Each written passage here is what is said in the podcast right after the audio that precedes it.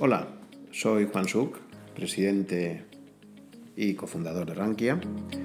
Y hoy en este tercer podcast os presento eh, la entrevista que tuve con Marcos Pérez. Marcos es un astrofísico de formación que un día descubrió el fascinante mundo de los analistas cuantitativos, realizó un máster de derivados y riesgos y finalmente entró en la industria desempeñando diversos roles, tales como eh, bueno, pues broker, analista de derivados, director de riesgos en una gestora, gestor de fondos y finalmente emprendedor. Actualmente Marcos tiene el blog Inversobrio, que pronto también estará disponible en Rankia, y en él pues trata diversos temas interesantísimos eh, visto siempre desde esa óptica del inversor sobrio, que él define como un inversor escéptico por naturaleza, abstemio de supersticiones, espejismos pasajeros o fantasías de rentabilidad imposibles. En esta charla que tuve con Marcos tocamos diversos temas, como son, por supuesto, pues, su trayectoria profesional, qué es eso de las estrategias cóncavas y convexas aplicadas al mundo de la inversión, ¿Por qué los índices bursátiles permiten aplicar una estrategia convexa y diversificada en un mundo lleno de incertidumbre? O, por ejemplo, cuáles son las recomendaciones que realiza eh, Marcos para un inversor a largo plazo que quiera usar fondos y ETFs que repliquen índices. Creo que es una charla que, que, os va a encantar a todas aquellas personas que no solamente ven el mundo de la inversión como algo meramente práctico, sino también como una forma de reflexionar sobre el mundo y su incertidumbre innata. Y ya sin más, pues os dejo paso a esta interesantísima conversación. Marcos, eh, gracias por estar conmigo hoy. Gracias a ti, Juan, por invitarme en esta lluviosa mañana de, de, viernes aquí en Madrid. Y nada, encantado de compartir un poco y contar lo, lo, poco que he podido aprender estos años en este extraño mundo de las finanzas. Genial. Pues si te parece, Marcos, vamos a empezar un poco porque nos resumas cuál ha sido tu trayectoria profesional para ver cómo llegas al mundo financiero. Eh, ¿Cuáles serían los principales hitos en tu, en tu evolución en este ámbito? Bueno, yo estudié física, ¿vale? Eh, y en el año 2000 un compañero de, de, la universidad me comentó una cosa que a mí me, me, sorprendió mucho, ¿no? Y es que me dijo que los bancos estaban buscando a muchos matemáticos y físicos. Eso a mí me sorprendió mucho porque yo pensaba que eh, en los bancos pues solo trabajaban economistas. Eso era año 2000, ¿no? Sí, sí, año 2000.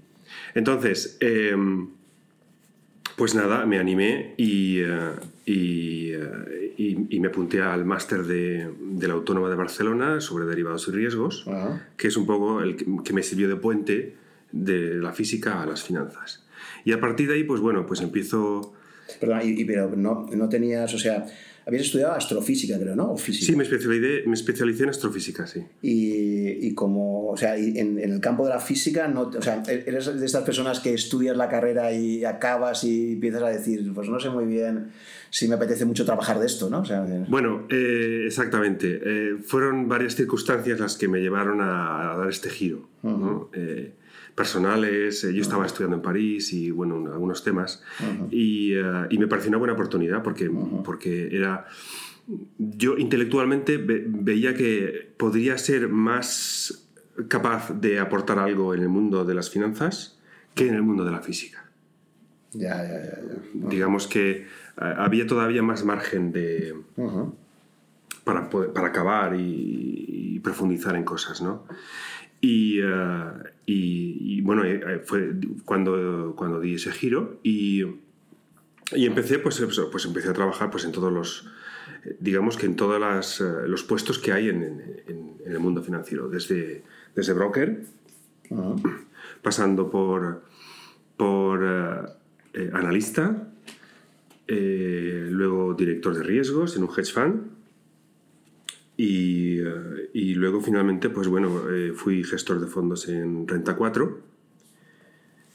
Y luego pasé una etapa de emprendeduría después del, de la crisis del, del 2008 y, y, hasta aquí hemos llegado. Eh, Esa dirección de riesgos de hedge me recuerda un poco a lo de la película Margin Call. Eras de estos que, que están analizando ahí diciendo el nivel de riesgo que está asumiendo la entidad es muy alto. No sé si has visto la película Margin Call. Sí, la he visto, me gusta mucho, además la recomiendo porque es una de las mejores que mejor eh, transmiten y, y, describen lo que es el funcionamiento de, de, una casa de inversión por dentro. Efectivamente, efectivamente. Eh, mi etapa en el hedge fund eh, fue en los años 2003, 2006, creo recordar, y 2005 por ahí aproximadamente. y, y sí, lo que pasa es que fueron años muy tranquilos en aquellos años... Eh, sí, el, hasta en el 2007, 2008. Efectivamente, en aquella época ya estaba en Renta 4. Eh, en, aquella, en la época de, del hedge fund, pues eh, básicamente eh, mi principal función era hacer medidas de riesgo utilizando la metodología Value at Risk. O sea, totalmente estándar, totalmente, mainstream, ¿no? O sea, mainstream, siguiendo el libro, como dicen los americanos, by the book. Y, uh, y, básicamente pues hacía eso todos los días. Y, y, dime una cosa, porque tú en esa época, 2003-2005, tú ya has descubierto, eh, creo que tú ya habías leído el primer libro de, de Nassim Taleb, eh, Full by Randomness, en, sí, que aquí se ha traducido fatal, pero que deberíamos traducirlo sí, sí. como engañado por la aleatoriedad, ¿no? Sí y claro, cuestiona totalmente todo totalmente. lo que sería las finanzas eh, mainstream, cuestiona la distribución normal, te dice sí. que, que, nosotros no estamos en medio cristal, que estamos en extremista en el mundo financiero. Entonces, te pregunto, así un poco de entrada, eh, ¿cómo, cómo, ¿cómo, llevabas internamente una persona que todos los días tiene que estar aplicando un análisis de riesgos? Siguiendo la metodología mainstream cuando tú inter, internamente, probablemente intelectualmente ya no, ya no te gustaba ese modelo de análisis, ¿no? Bueno, eh, y esto se lo comenté a mi jefe de entonces, ¿de acuerdo? Y él, eh, él me dijo que no pasaba nada, que simplemente estábamos cumpliendo con la legislación. Uh -huh. Entonces, lo que yo aproveché aquellos años fue para aprender un montón de estrategias de gestión alternativa y retorno absoluto que todavía en España, eh, a, principios de, a principios de los años 2000, pues no eran muy populares y era muy difícil de aprenderlas. Entonces yo tuve la, la suerte de, y la oportunidad de, de, poder aprenderlas directamente en, um, al pie del cañón. Y eso, eso, para mí eso era lo, lo, lo interesante del, del uh -huh. trabajo. No, no, no, no, las medidas de riesgo que exigía la, la, la, la CNMV y, y, la legislación, que son completamente inútiles. Eh, pero bueno, eh, sí tra eh, transmite tranquilidad al cliente. ¿no? Uh -huh. Y entonces me, en 2008 dice que te vas a Renta 4. No, no, no, me voy a Renta 4 en el 2006. Ah, 2006, sí. vale. Sí, sí. Y, y, ahí estás hasta el dos, hasta 2008. Que es hasta... cuando justo cuando llega la crisis, pero es como consecuencia, o sea, sales de Renta 4 como consecuencia de, de la crisis financiera. No, no eh, yo entro en 2008 y me dan la oportunidad de gestionar varios fondos, fondos de fondos, uh -huh. eh, también un fondo índice, donde, uh -huh. eh, que replicaba el IBEX. Y um, yo tenía la idea de lanzar un fondo cuantitativo de retorno absoluto. Uh -huh. ¿De acuerdo?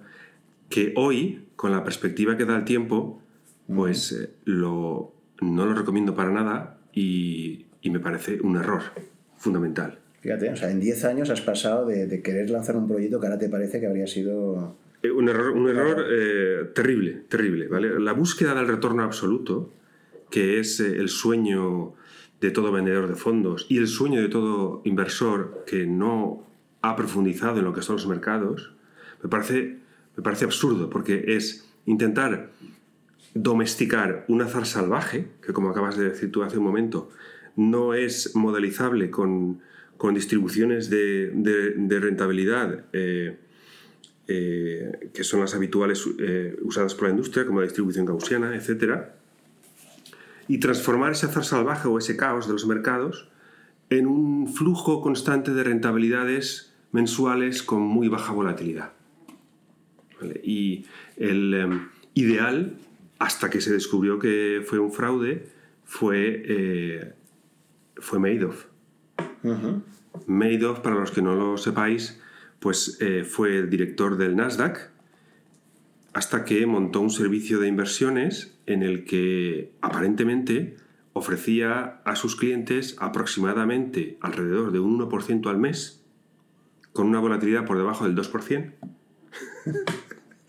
Unos números que cuando lo uh, poníamos la gráfica en el Bloomberg, pues salía una recta perfecta hacia arriba, que tenía creo que un mes negativo cada 3 o 4 años, y todos nos, nos, preguntábamos, ¿cómo es posible que esto? Entonces, claro, nosotros pensábamos que eso era posible y en aquella época, en mi época quant, pues eh, pues investigábamos muchísimo en a ver cómo podíamos conseguir ese, ese resultado final, ¿no? Que es un poquito el, lo que promete la llamada rentabilidad absoluta. ¿vale? Lo, que, lo que se ha visto con los años es que, aunque no sea un fraude, como, como acabó conociéndose por Madoff a finales de 2008, aunque no sea un fraude, el, ese, ese, santo grial de ganar 1% al mes no, no, es, no existe o por lo menos no es sostenible en el largo plazo. Eh, se pueden conseguir rentabilidades de, 1%, de alrededor de 1% al mes con estrategias muy cóncavas.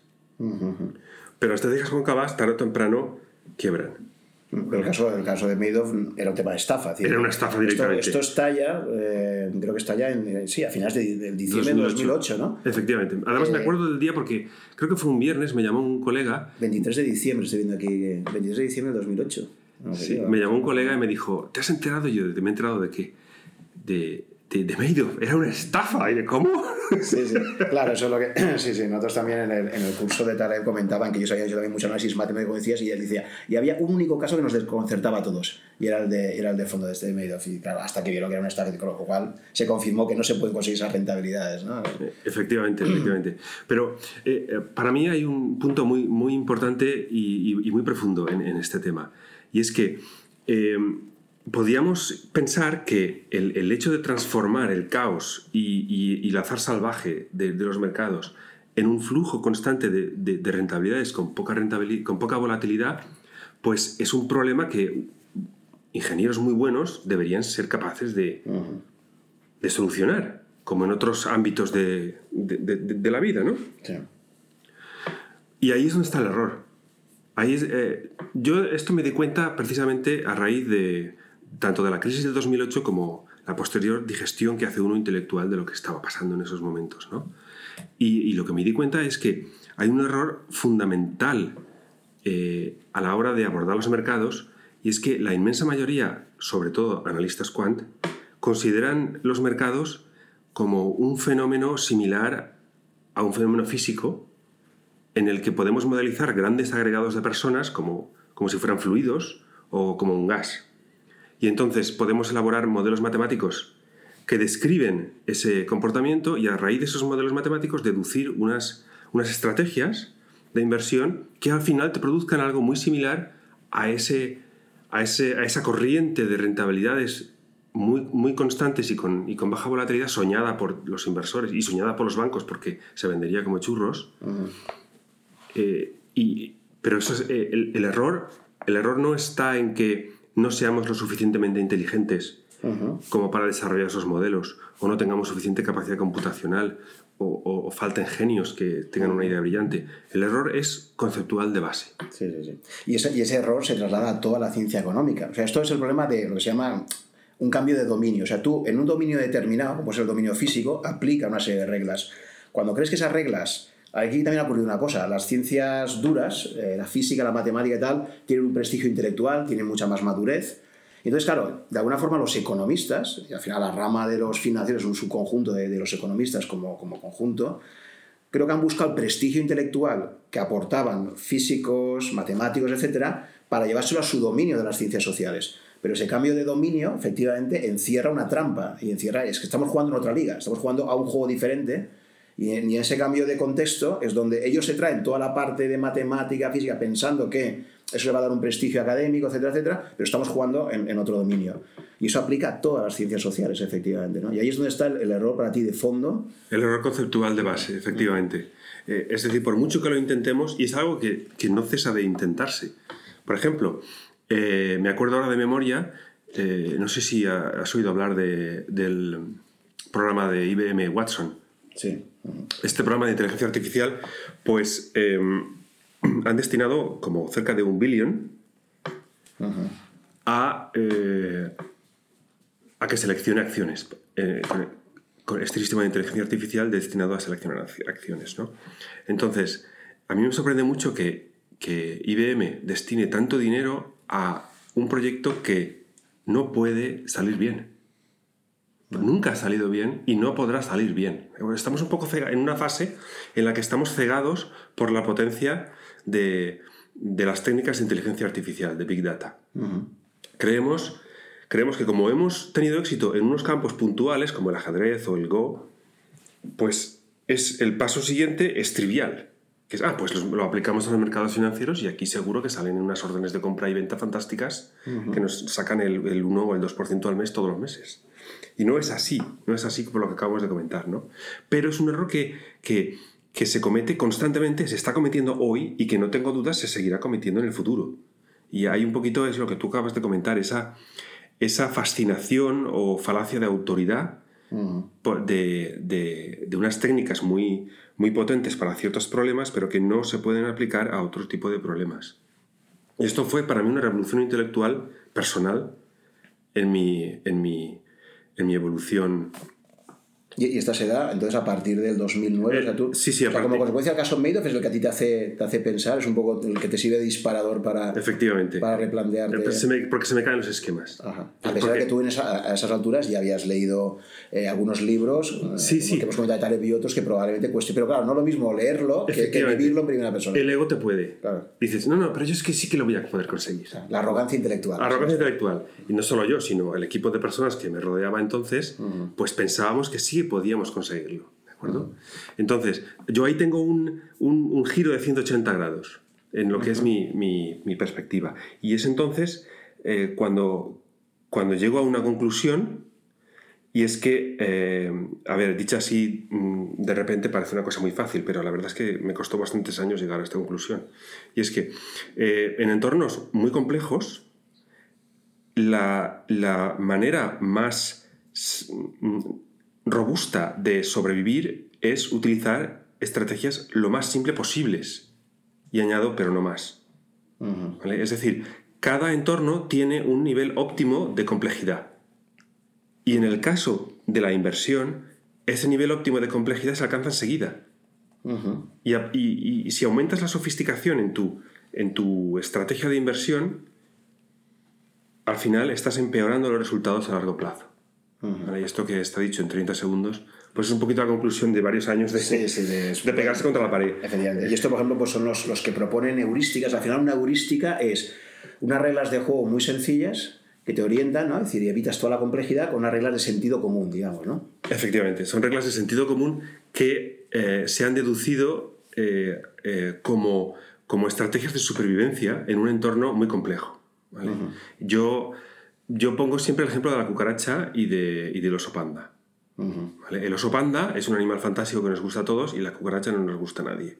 Pero el oso panda, tan bonito y tan majo que es, pues es muy frágil porque necesita un entorno muy, muy limitado para poder sobrevivir. Tiene que estar en un bosque, de bambú, estar todo el día comiendo bambú, tiene que estar en una, en una, temperatura mínima y máxima y, unas, y unos niveles de, de humedad muy controlados y en cuanto cambia ese entorno, el oso panda pues desaparece. De hecho, es un, es un animal que, si no fuera por los esfuerzos que hacemos nosotros, se habría extinguido hace tiempo.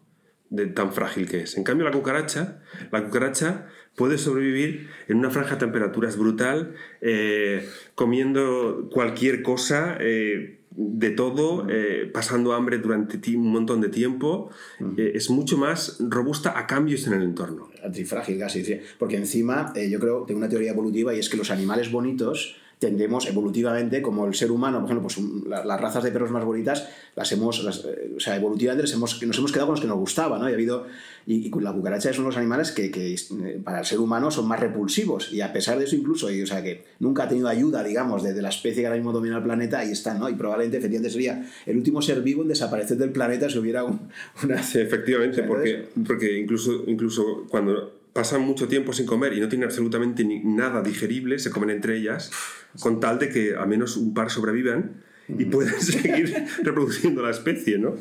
Además de ser resistentes a la radiación y un montón de cosas, ¿no?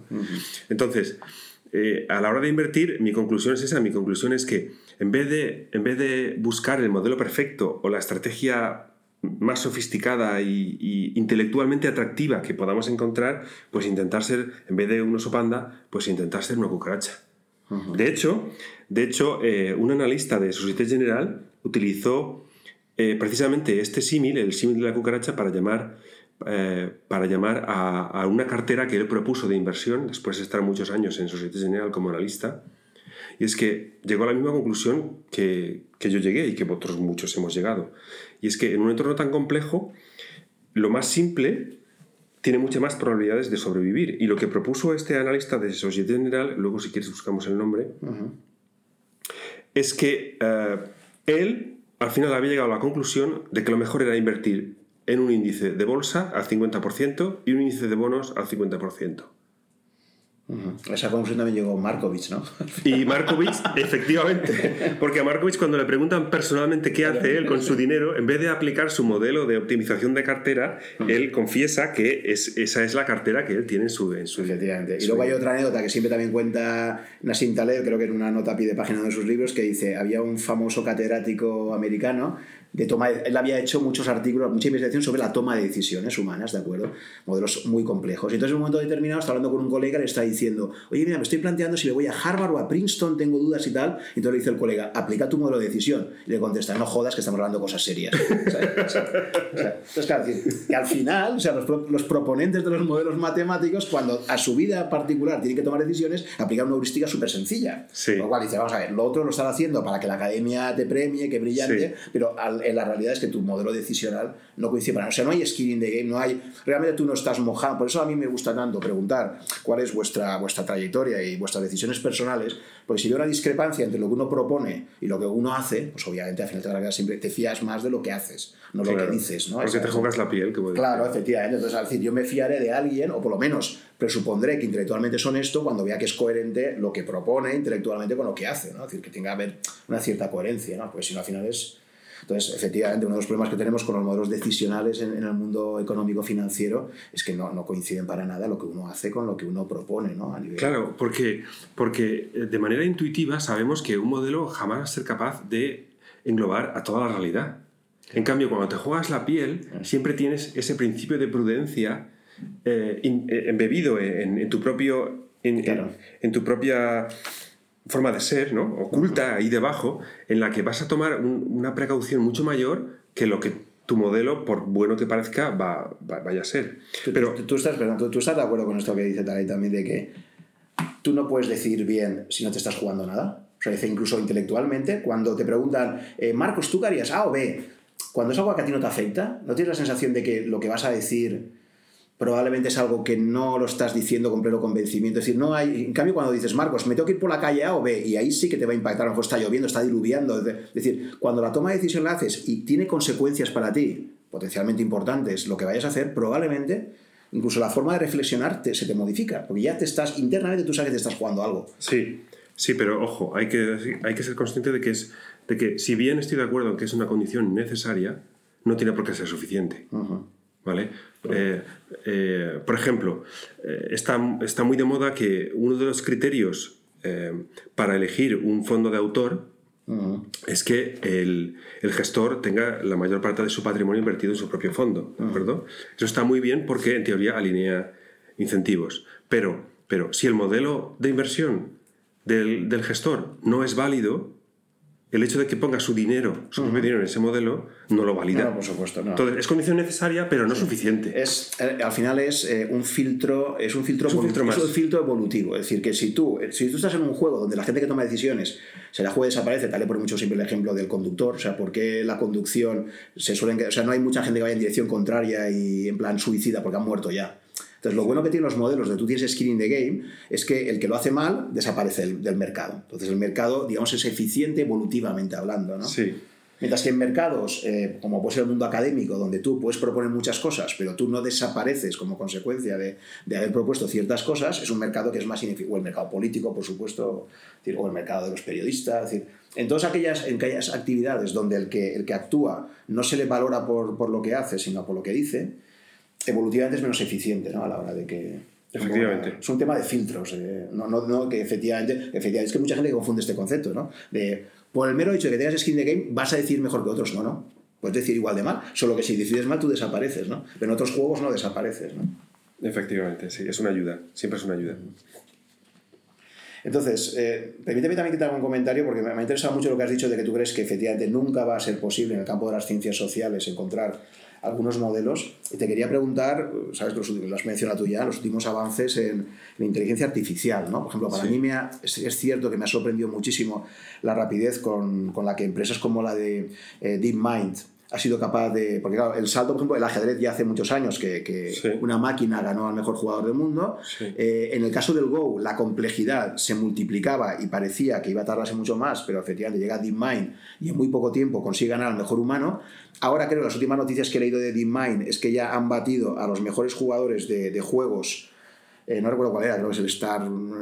Eran eh, jugadores eh, humanos jugando en equipos, en contextos muy, muy complejos, y aún así han conseguido definir un programa que ha ganado. ¿no? Entonces, toda esta evolución que se está produciendo a través del deep learning, te quería preguntar si consideras siendo perfectamente válida tu premisa de que, de que la complejidad que tiene el entorno de la toma de decisiones financieras hace que sea inevitable que incluso con una progresión geométrica de, de lo que serían esos programas de deep learning, etcétera, creas que nunca vamos a ser capaces de encontrar estrategias eh, ganadoras o, que nos garanticen ciertas rentabilidades por encima de la media que te van a dar los índices, ¿no? Efectivamente, lo creo. ¿Crees que no se va a poder nunca? Voy a intentar elaborar un poco este, este argumento. Vamos a ver. Em, mm, voy a, vamos a hacer una simplificación, ¿de acuerdo? Cuando uno mira un gráfico de un índice, por ejemplo, eh, y sigue ese camino aleatorio, eh, o aparentemente aleatorio, em, en términos, en el lenguaje, el lenguaje ingenieril, si debajo de ese camino aleatorio hay una señal a filtrar, entonces todas estas técnicas sí que pueden tener éxito. ¿De acuerdo? Pero pero si no hay una señal a filtrar, es inútil buscarla, aunque utilices las técnicas más potentes de ahora o dentro de 100 años. ¿Y tú crees que no hay una señal? No hay una señal, ¿por qué? Porque los mercados como fenómeno humano no es una cosa que preexista, sino que es una cosa que se construye en tiempo real. Es la agregación de las percepciones de millones de personas que están constantemente cambiando. No hay una señal a filtrar. Y si no hay una señal a filtrar, da igual lo potente que sean tus técnicas, no vas a conseguir resultados persistentes. Entonces, quizás la palabra clave sea persistencia. Por ejemplo, ¿qué opinas? Vamos a ver, Renaissance Technologies. Vamos a ir un poco por, hacer un poco de abogado del diablo, ¿no? decir, sí, espera, eh, antes de hablar de Renaissance. Em, em, hilando un poco más fino, ahora que tenemos un poquito de tiempo, ¿de acuerdo?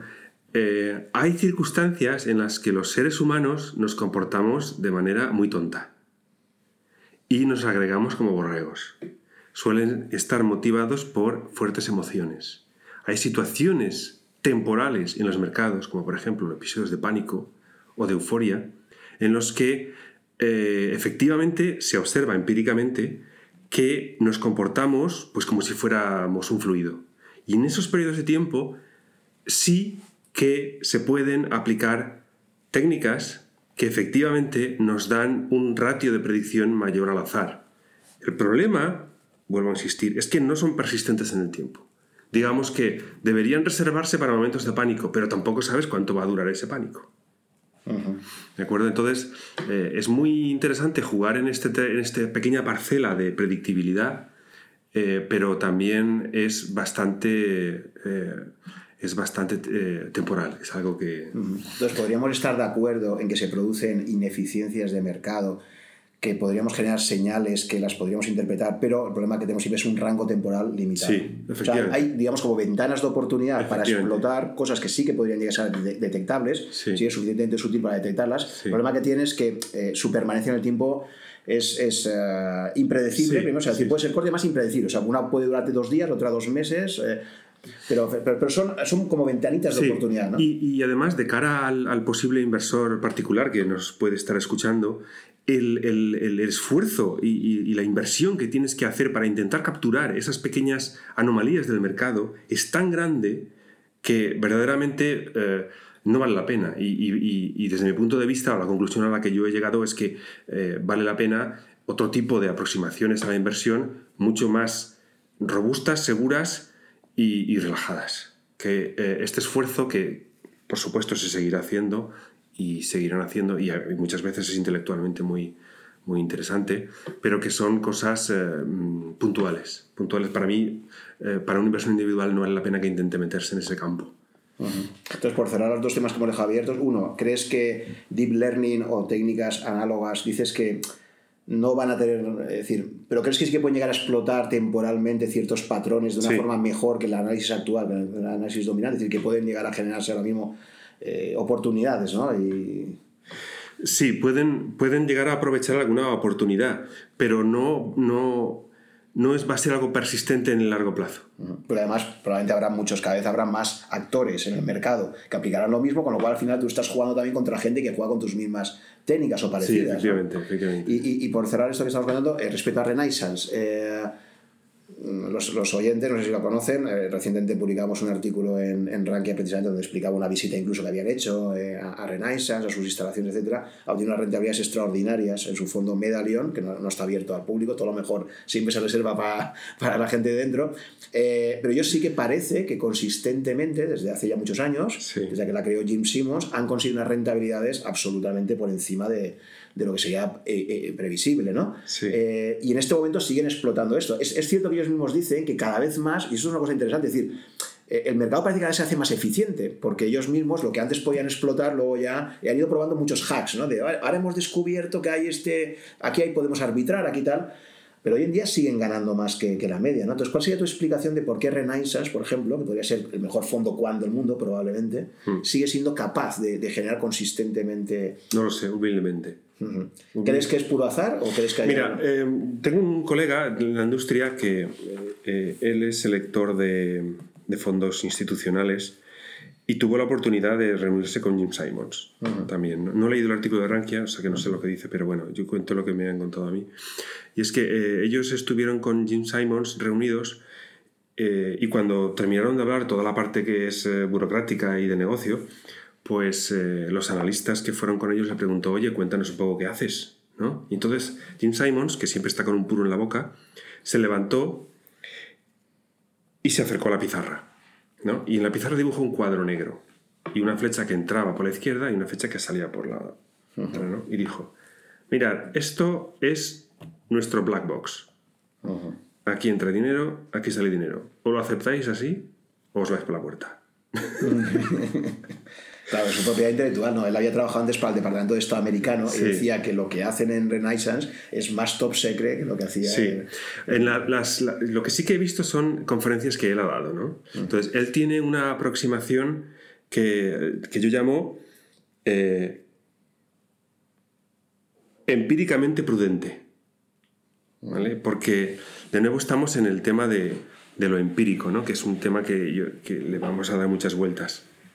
Me gustaría, me gustaría eh, para explicar el punto, eh, utilizar el ejemplo de la estación de, Atocha que te comenté.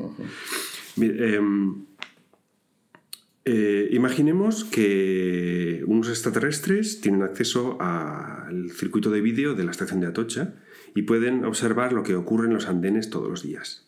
Entonces ellos observan que todos los días por la mañana se llena de gente, luego se vacía y por la tarde se vuelve a llenar de gente y se vacía. Nosotros, humanos, sabemos que es porque la gente pues, va a trabajar eh, por la mañana y vuelve a casa por la tarde. Pero los extraterrestres no lo saben. Entonces ellos elaboran un modelo en el que pues con sus picos de distribución alrededor de, una hora de la mañana y una hora de la tarde, pues se llena de gente y luego hay, hay, poca. Entonces, a medida que van recolectando datos, van perfeccionando esa distribución y con esa distribución elaboran un modelo matemático predictivo, empírico. De repente, un jueves no hay nadie. Un jueves no hay nadie y los extraterrestres no saben qué pasa. En realidad lo que ha pasado, que sí que sabemos los humanos, es que este año pues eh, Navidad caía jueves y nadie va a trabajar en Navidad. Entonces los andenes están vacíos. ¿Qué ha pasado? ¿Qué, es lo que pasa aquí? Lo que pasa aquí es que, eh, de nuevo, es un fenómeno social. Es decir, no está formado por partículas con unas propiedades constantes y permanentes, sino que está formado por personas que deciden autoorganizarse de unas maneras u otras. ¿no? Y esto es algo eh, que, que, también aparece en la inversión. Por ejemplo, hay un estilo de inversión muy popular que es la inversión estacional. No sé si, si, has oído, hablar de ella. El modelo más sencillo sería este de compra a final de año y vende en mayo. Efectivamente. May. Efectivamente. había, gente que tenía con este patrón tan sencillo de compra a final de año y vende en mayo. Y sí, sí, Es verdad que habitualmente todas las crisis siempre se han producido en el último trimestre del año. Eso es curioso, ¿no? una probabilidad empírica. Eh, eh, eh, ahí voy, ahí voy. Entonces, hay una serie de una colección de patrones, algunos más persistentes que otros, ¿no? Por ejemplo, el de los seis meses es muy persistente en largo plazo. Otro patrón persistente es que las subidas en bolsa están concentradas alrededor del último día de, eh, entre dos tres días antes de fin de mes y dos tres días a principios de mes. O sea, si ponemos, por ejemplo, una semana, eh, si solamente estamos invertidos los dos últimos días de mes y los dos primeros días de mes, pues conseguimos una rentabilidad muy similar a la de la bolsa a largo plazo. ¿no? Entonces se concentra mucho ahí.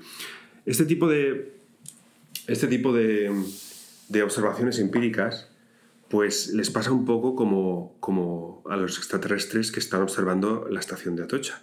Y es que, vale, es, es una observación empírica, pero no estamos observando átomos.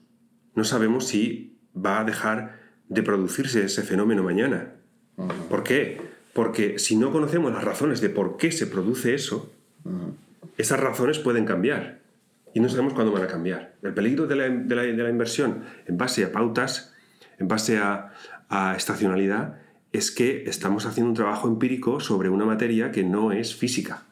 ¿De acuerdo? Entonces, em, cuando, volviendo otra vez a Jim Simons, Jim Simons eh, aplica un empirismo prudente, porque él es perfectamente consciente de esta diferencia fundamental entre ciencias físicas y ciencias sociales. ¿no?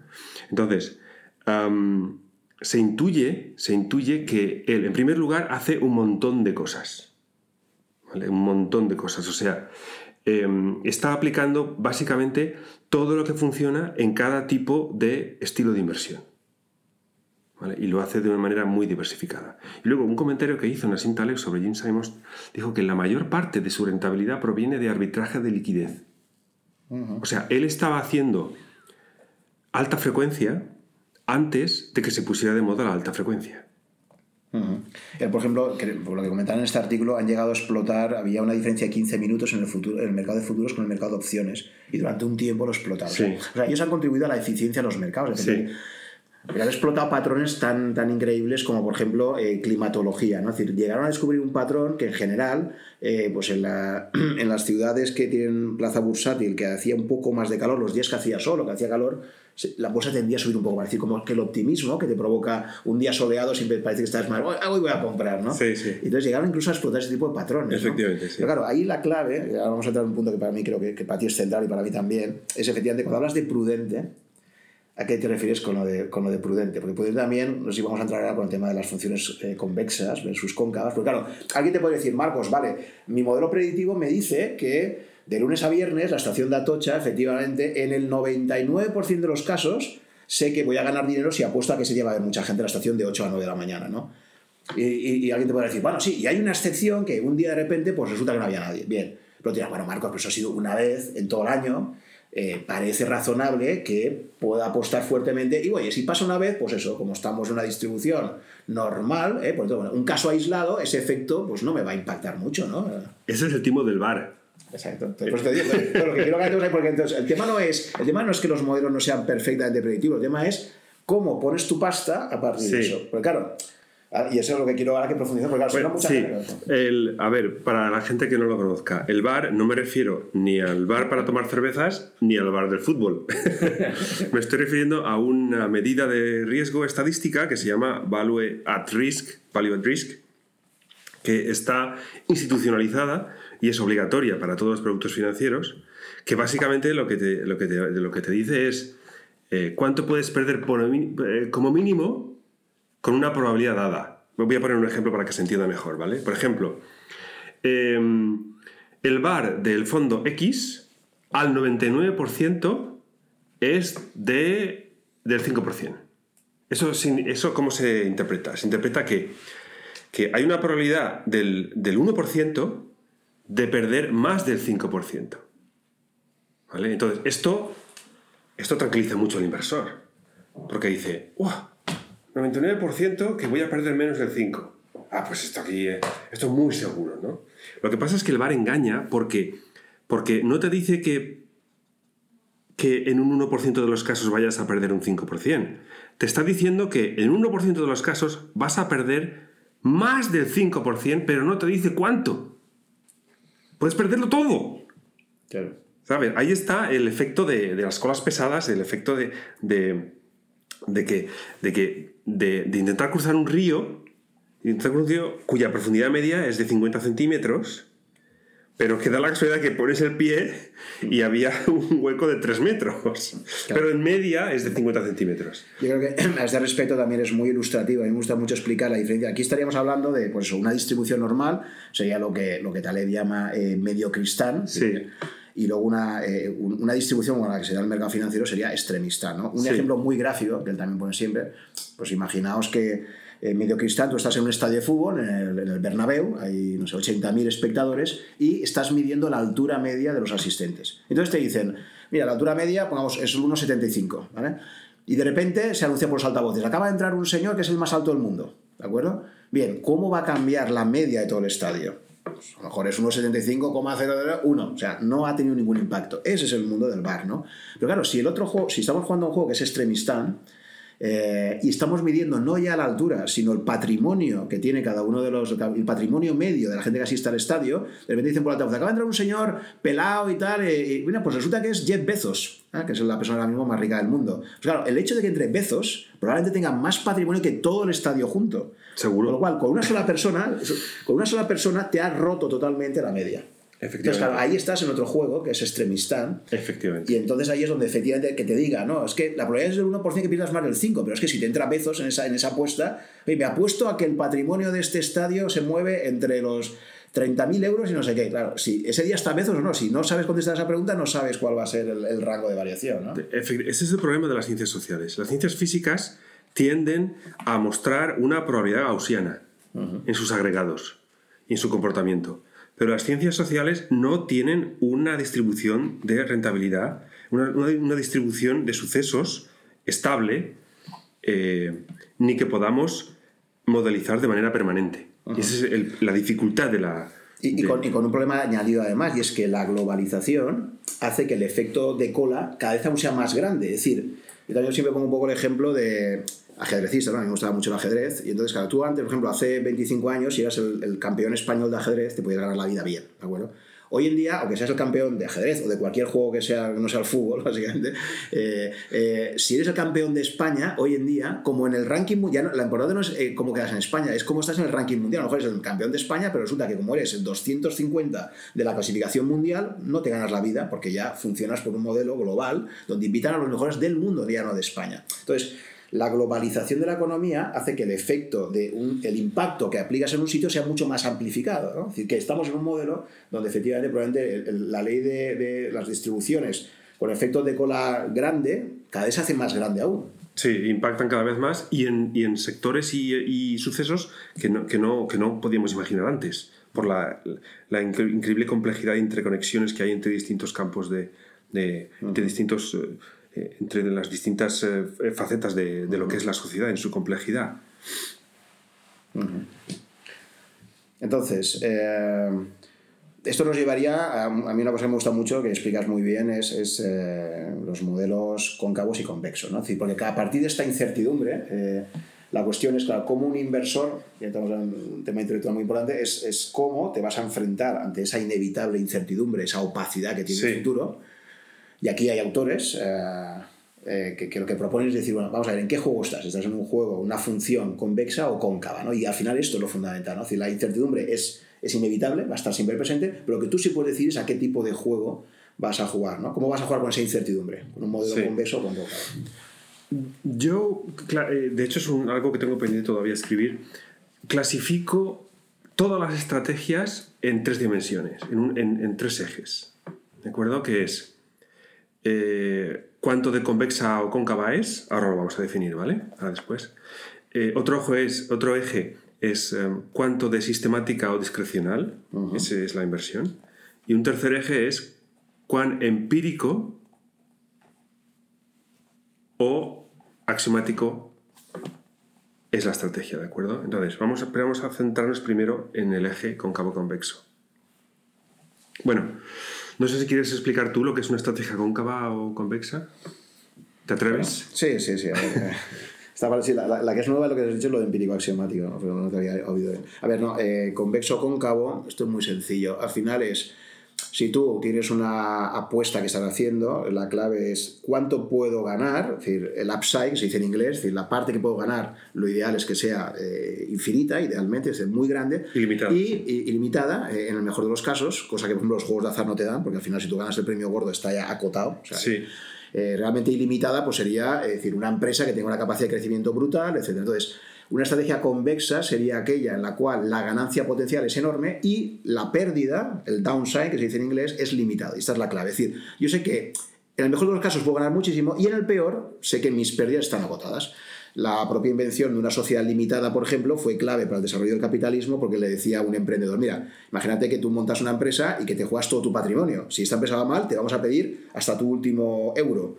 Pero dices, ostras, pues no la monto porque me estoy jugando todo mi patrimonio. Ahora, ahora, la invención de una sociedad de responsabilidad limitada era decir, tú montas la empresa, si te va mal, vas a perder el capital social que has puesto, pero como máximo eso esa limitación de responsabilidad fue clave para que la gente se, anima, se animara a montar más empresas. ¿no? Mm. Entonces, esto sería una estrategia convexa. Monto una empresa, me va bien, pues puedo ganar muchísimo dinero, me va mal, pierdo lo que he puesto como capital social y hasta ahí puede llegar. ¿de acuerdo? Mm. En cambio, una estrategia cóncava es justo lo contrario. En una estrategia cóncava tú puedes tener ganancias de forma regular, etcétera, pero el problema que tiene una estrategia cóncava es que de forma regular puedes obtener mucho dinero, pero el problema que tienes es con la pérdida. La pérdida potencial puede ser total. O sea, puedes tener el riesgo de ruina. Típicamente los bancos, por ejemplo, tienen estrategias cóncavas. Es decir, un banco todos los meses está cobrando unos intereses por un préstamo, pero como no calcules bien el riesgo de la devolución de ese préstamo, como ha pasado a algún banco español eh, recientemente, ha sido popular, que acaba desapareciendo, es decir, si tú no calculas bien que puede haber un montón de préstamos hipotecarios concedidos, pero que esa gente que le has concedido el préstamo luego no va a tener capacidad de poderte pagar, pues puedes acabar haciendo quebrar el banco, ¿no? lo cual pierdes absolutamente todo. ¿no? Y hay muchas historias de gente que durante mucho tiempo le ha ido fenomenal, ese éxito que ha tenido financiero le ha llevado a esa arrogancia intelectual que decíamos de cada vez me creo más, que soy muy listo, cada vez voy a hacer una apuesta más fuerte, hasta que en un momento determinado ha acabado quebrando y ha, perdido absolutamente todo. Efectivamente, muy, muy bien resumido. ¿no? Sí que quería añadir que eh, como seres humanos nos gustan mucho más las estrategias cóncavas. Y, sin embargo, en entornos que no son predecibles, las estrategias óptimas son las convexas. Entonces, primera parte como seres humanos nos gustan más las estrategias cóncavas. ¿Por qué? Porque no nos gusta el dolor. es un tema de, gestión del dolor, ¿no? Hay dos, hay dos, hay dos, eh, hay dos eh, sí, efectivamente. Una es la gestión del dolor, ¿vale? Que hablaremos ahora. Y, la otra es que em, como seres humanos estamos siempre intentando dar significado a todo lo que ocurre a nuestro alrededor.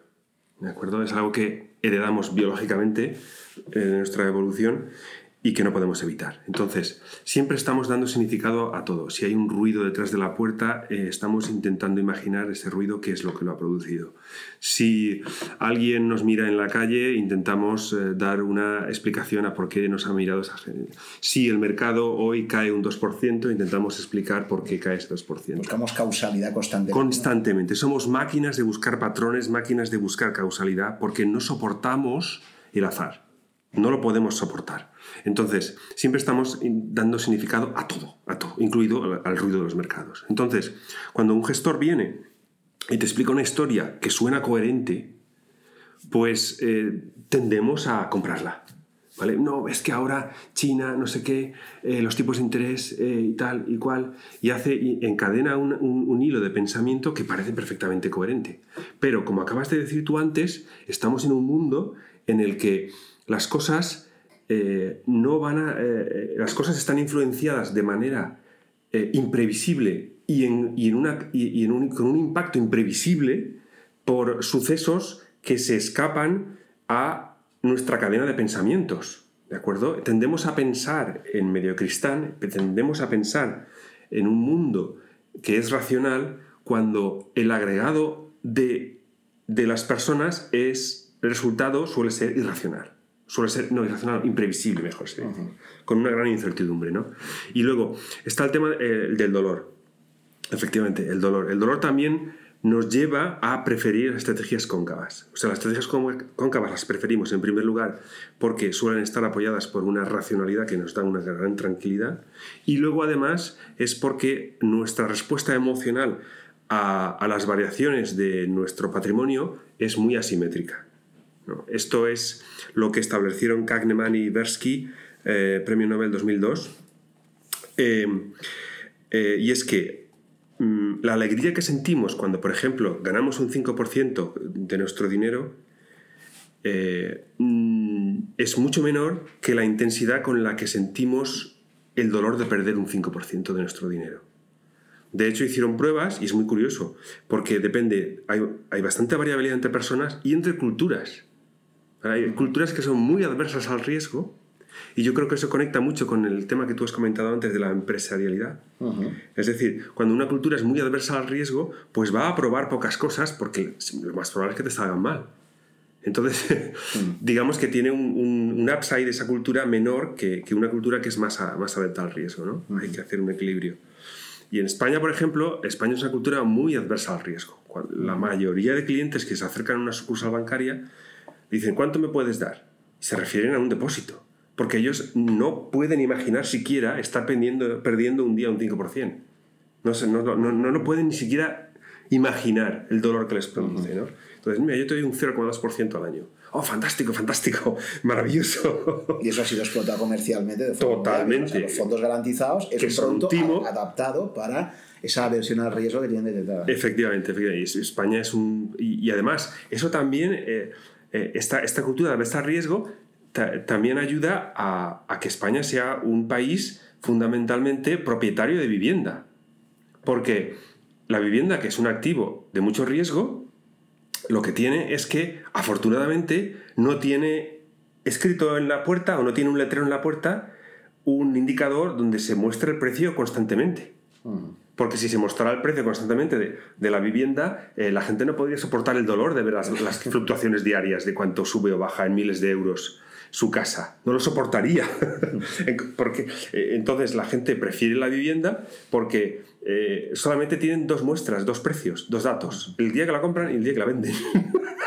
y se creen que durante los años que de, en medio, pues no ha pasado nada, no, no ha habido fluctuaciones de precios, no, no han mm. sufrido el dolor. ¿no? Entonces, eh, esas son las dos principales razones por las que la gente prefiere estaciones, estrategias cóncavas. ¿no? Y luego, también hay una tercera, una tercera la, eh, eh, razón, creo yo. Y es que em, es mucho más atractivo la sofisticación, es mucho más atractivo intelectualmente la sofisticación que da un modelo cóncavo que un modelo convexo. Los modelos convexos son extremadamente sencillos. Tú lo has explicado muy bien. Ah. Al final, al final, vamos a poner un límite de pérdida y vamos a dejar que, si sucede, tenga yo algún elemento que me dé un upside sin límite y que compense todas esas pérdidas. ¿no? Eso es muy sencillo. En cambio, los modelos cóncavos pueden ser todo lo complejo que tú quieras. Por ejemplo, eh, hay un tipo de estrategia que se llama market neutral, que consiste en estar comprando y vendiendo distintos activos, habitualmente acciones, pero también pueden ser bonos o, cosas más sofisticadas, que estadísticamente, estadísticamente están correlacionadas y entonces se, evalúan unos momentos en los que un activo ha subido demasiado con respecto a otro y se vende el que más ha subido y se compra el que más ha bajado, esperando una reversión a la media. ¿no? Este tipo de estrategias es las, que utilizaba el LTCM, el Fondo Long Term Capital Management. Y claro, es una estrategia cóncava en el sentido de que mientras el modelo va respondiendo a lo que se espera de la realidad, pues funciona muy bien y el cliente está muy contento y tiene muy poca volatilidad, es decir, sufre poco y, da rentabilidad. Pero en cuanto cambia el, entorno, que es algo que inevitablemente sucede, em, los modelos dejan de estar adaptados y se produce la pérdida que tú, acabas que tú has comentado antes, por ejemplo, el caso del ETCM, es perderlo todo, o, perder una, una, cantidad que está mucho más allá de lo que te dice el value risk.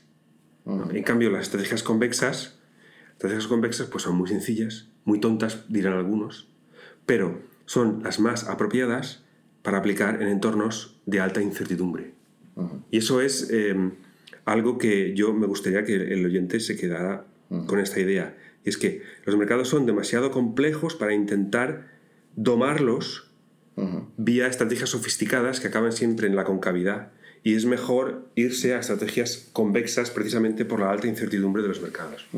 Y mira, ya eso, ahora que te estaba escuchando, lo, voy a conectar también con el famoso problema del pavo, ¿no? que también es de, inducción, porque también quiero que se relacione un poco con el dolor. ¿no? Estoy intentando establecer conexiones, es decir, fíjate, eh, eh, una función convexa, eh, perdón, una función cóncava primero, es aquella, es el famoso problema del pavo. O sea, tú, un pavo, durante mil días, cada día se le alimenta, se le limpia, se le protege de de, los animales depredadores eso lo podrían cargar. Entonces, bueno, el, pavo cada día se refuerza diciendo, jolín, cómo me cuidan aquí, cómo me quieren, cómo tal, ¿no?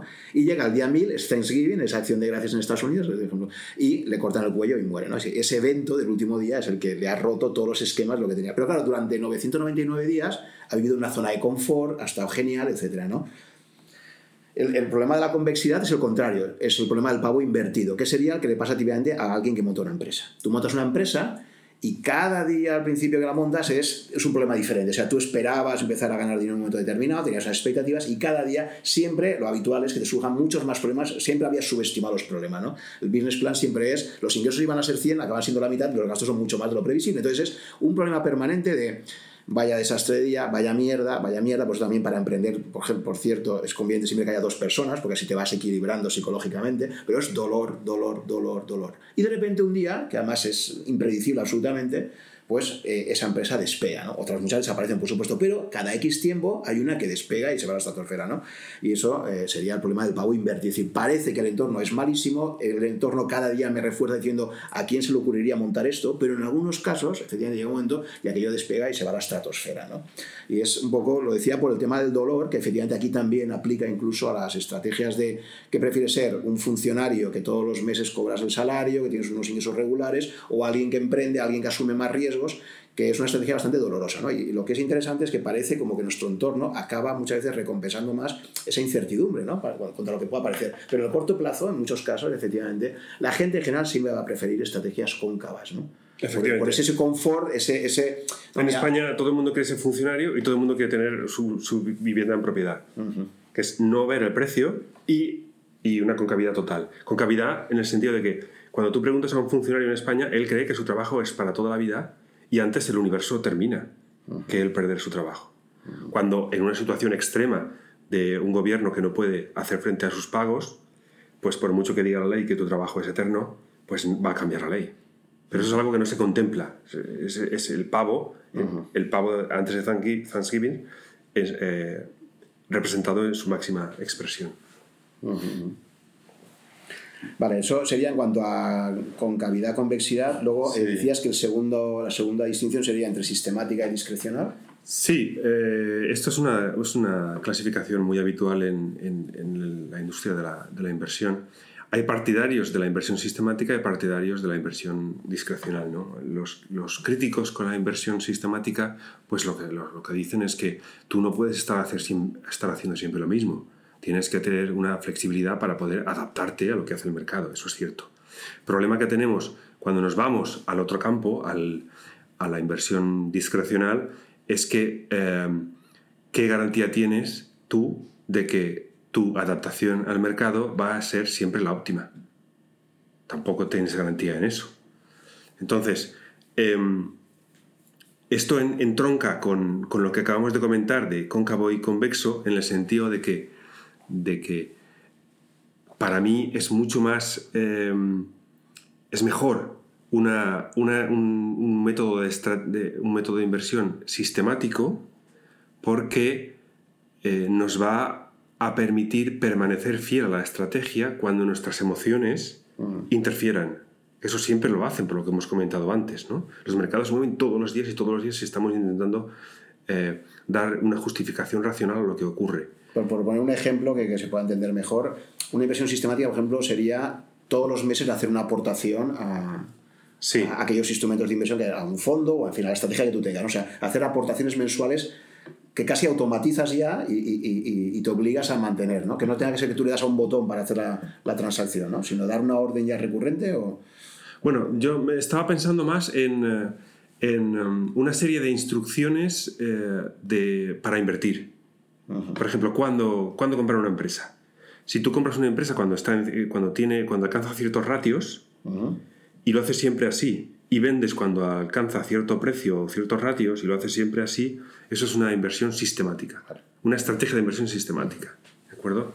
Porque en el caso que tú has puesto de una inversión periódica en un índice, que es, entre, entre, paréntesis, la inversión que yo más recomiendo, eh, eh, aquí tenemos dos, podríamos decir, dos, dos niveles de, de, estrategia. Una es eh, la estrategia a nivel personal, en la que tú inviertes mensualmente, y luego la estrategia subyacente, que es las reglas que tiene el índice para ir metiendo y sacando empresas en su composición.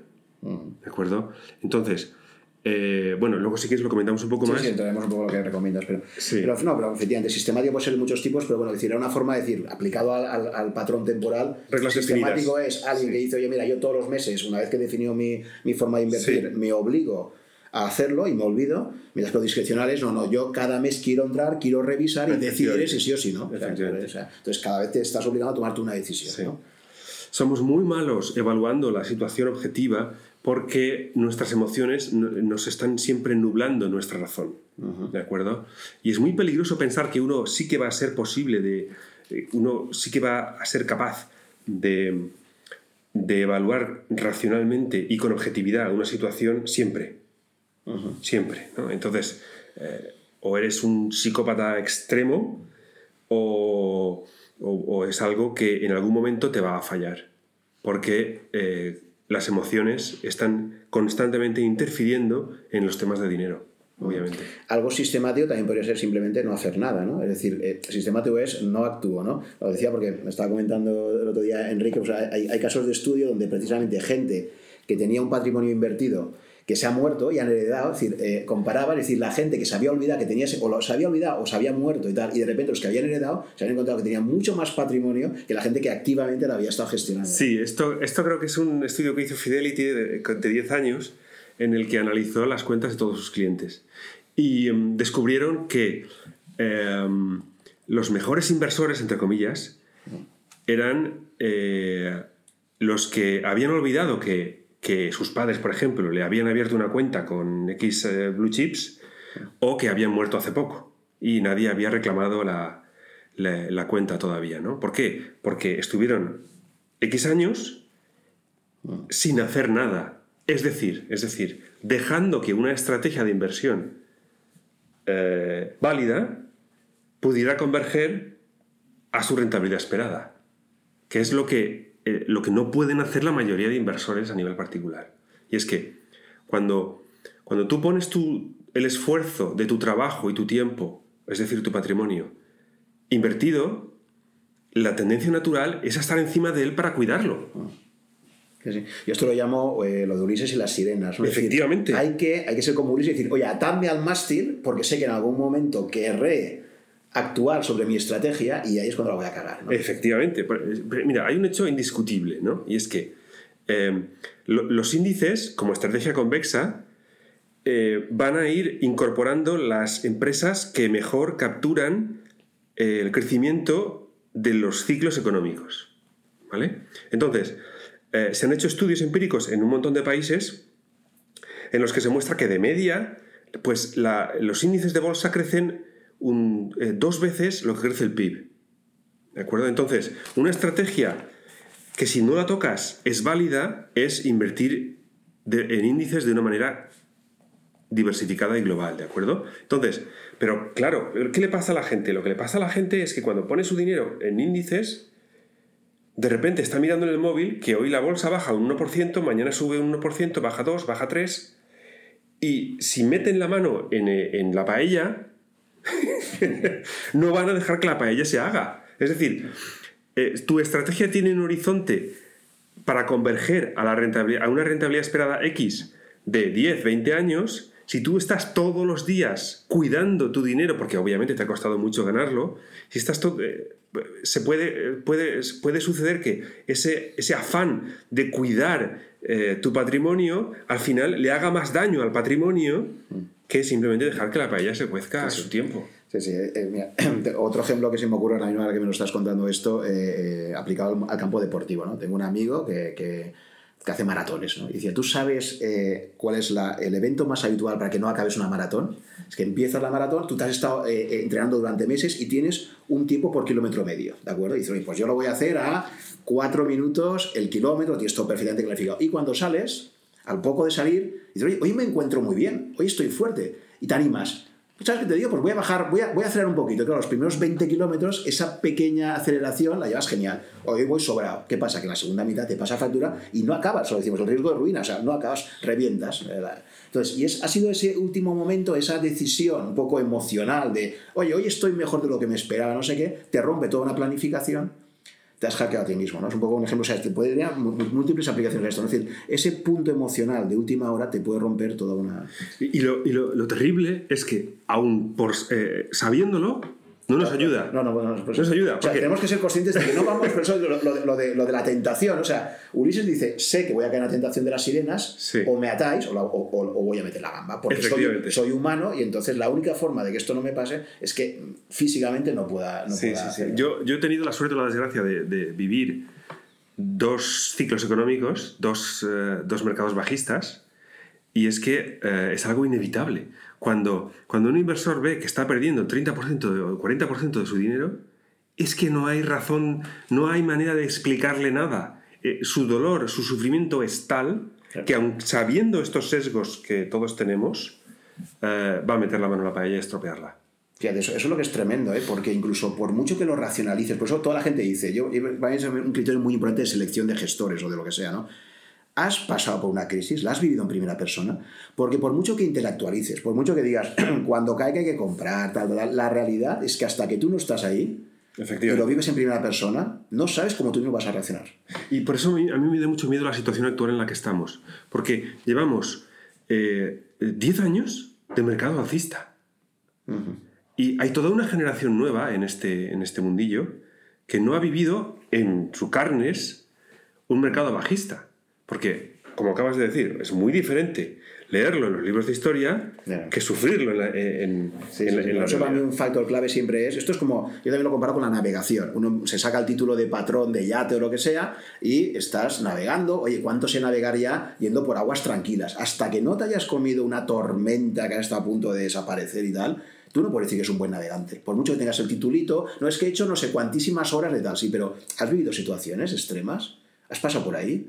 Porque eso, entonces, por eso todos los más viejos del lugar siempre tienen una cualidad, aunque a lo mejor intelectualmente no sean súper brillantes o, sean gente tal, pero tiene una gran cualidad, es que han tenido una experiencia personal y probablemente evitan mucho más el riesgo de ruina que la gente que aunque vaya más preparada intelectualmente, más tal, pero no ha vivido en primera persona esa situación. Efectivamente. Totalmente. Por eso siempre los que sobreviven suelen ser gente ya con cierta edad, ya, ya, son, ya tienen esa experiencia y eso les previene, tienen ese, ese sentido común. De, por eso siempre se dice, haz más caso a veces a tu abuela que a, que a una persona joven muy brillante intelectualmente, pero que no ha vivido en primera persona determinadas situaciones. ¿no? Efectivamente. efectivamente. Y ya por concluir la parte esta de aquí, la que sí que no, no conocía, y creo que, creo que pues es nueva, ¿no? esta distinción entre empírico y axiomático en cuanto a inversión? Bueno, sí, es, es simplemente eh, insistir otra vez en el punto de que a la hora de invertir no podemos ser puramente empíricos porque estamos, caemos en el problema del pavo. Es decir, si porque algo se repita pensamos que se tiene que repetir siempre, estamos siendo eh, empíricamente estúpidos porque estamos tratando un entorno social que no se comporta como el mundo físico, que no es, que no es medio cristal en, términos de taleo.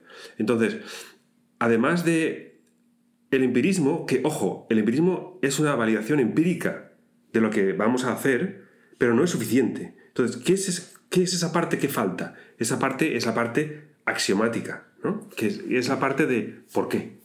¿Por qué sucede esto? Tenemos, si hemos encontrado un patrón, tenemos que preguntarnos por qué. Porque si no sabemos por qué, vamos a ser como los extraterrestres observando la estación de Atocha, que no, entienden por qué a veces su modelo falla. Entonces, eh, en ese porqué, eh, en, ese porqué ya es, eh, entramos en un nivel aún más profundo de lo que es la inversión. Porque, mm, sí, esto me gustaría hacer una aclaración. El mundo de la inversión es bastante complicado en términos de vocabulario y en términos de modelos. es decir, cuando uno entra a invertir, pues todo son palabras raras. ¿vale? El PER, eh, el VAR, eh, eh, los ratios, futuros, opciones, derivados, un montón de, instrumentos y de palabras extrañas que uno pues tiene que hacer el esfuerzo de, de comprender qué es lo que está diciendo. Y muchas veces lo que ocurre es que la gente confunde el conocer las definiciones y las herramientas con el propio hecho de navegar, que es muy diferente. ¿De acuerdo? Es condición previa conocer y dominar todos los instrumentos, pero no es condición suficiente. Mucha gente se cree que simplemente porque ha aprendido eh, la fórmula de Black Scholes para, para valorar eh, una opción, pues ya sabe eh, invertir en opciones. Pues para nada, para nada. Es lo que tú acabas de decir, es sacarse el título del, del, PER de, navegación. No tiene nada que ver una cosa con otra. Entonces, una vez llegamos a la capa de las estrategias que utilizan esos instrumentos, por debajo de la capa de estrategias está la capa que yo llamo epistemológica, que es la capa axiomática. Es decir, es decir, eh, cómo creemos que es el mundo y cómo creemos que funciona. Y estas son unas preguntas que muchas veces ni siquiera hacemos explícitamente. Porque depende de cómo contestemos a esas preguntas, vamos a elegir un tipo de estrategias y depende de esas estrategias vamos a utilizar un tipo de instrumentos. Y vivimos en, un, en el mundo de la inversión, vivimos, estamos siempre hablando de instrumentos. Que si el IBEX baja esto, que si este, esta opción put, que si no sé qué, que si este call spread, que... Eh, y muchas veces perdemos de vista que por debajo de los instrumentos están las estrategias y por debajo de las estrategias está la epistemología del mercado. Es decir, ¿qué podemos conocer o no del mercado? Y esto conecta con lo que hemos comentado antes, de la diferencia fundamental que hay entre sistemas físicos y sistemas sociales qué podemos conocer y por qué hacemos las cosas. ¿Vale? ahí está el eje empírico axiomático.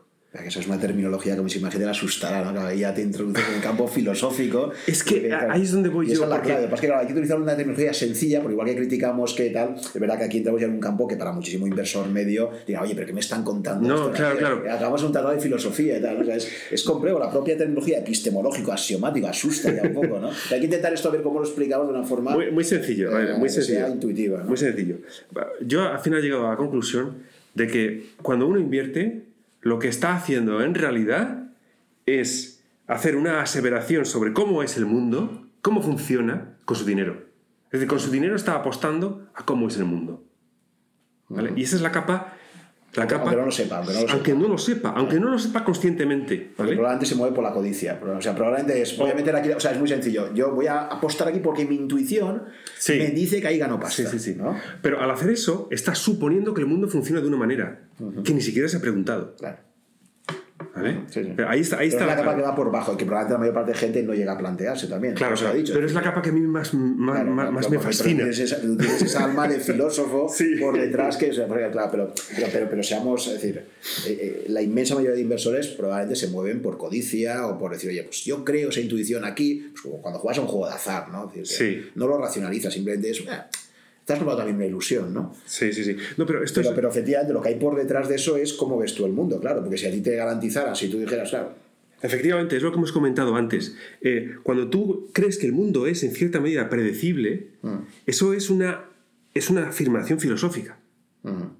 Pero es que incluso, a ver, sí, pero verá, te voy a cuestionar, o sea, mira, tú por ejemplo puedes ser un gran fumador, ¿no? Y entonces tú vas y el Estado ahora intenta teóricamente que no fumes y te ponen fumar eh, provoca cáncer, no sé qué, tal, tal, tal. Y a pesar de ello, decir, aunque tú sepas que el mundo que hay por detrás, haciendo el símil con esto, aunque tú sepas que la ciencia te dice hay una clara causalidad entre fumar y, y, tener enfermedades muy graves, esa persona llega y compra el paquete de tabaco, que sería el equivalente a invierte, porque le mueven unas ciertas. Es decir, o sea, que incluso aunque tú conozcas el mundo por detrás, de, punto, o sea, decir que, que, hay muchas decisiones de inversión que yo creo que están asociadas por eso, ¿no? Que son emocionales. Con la codicia, con el deseo de tal, con no sé qué.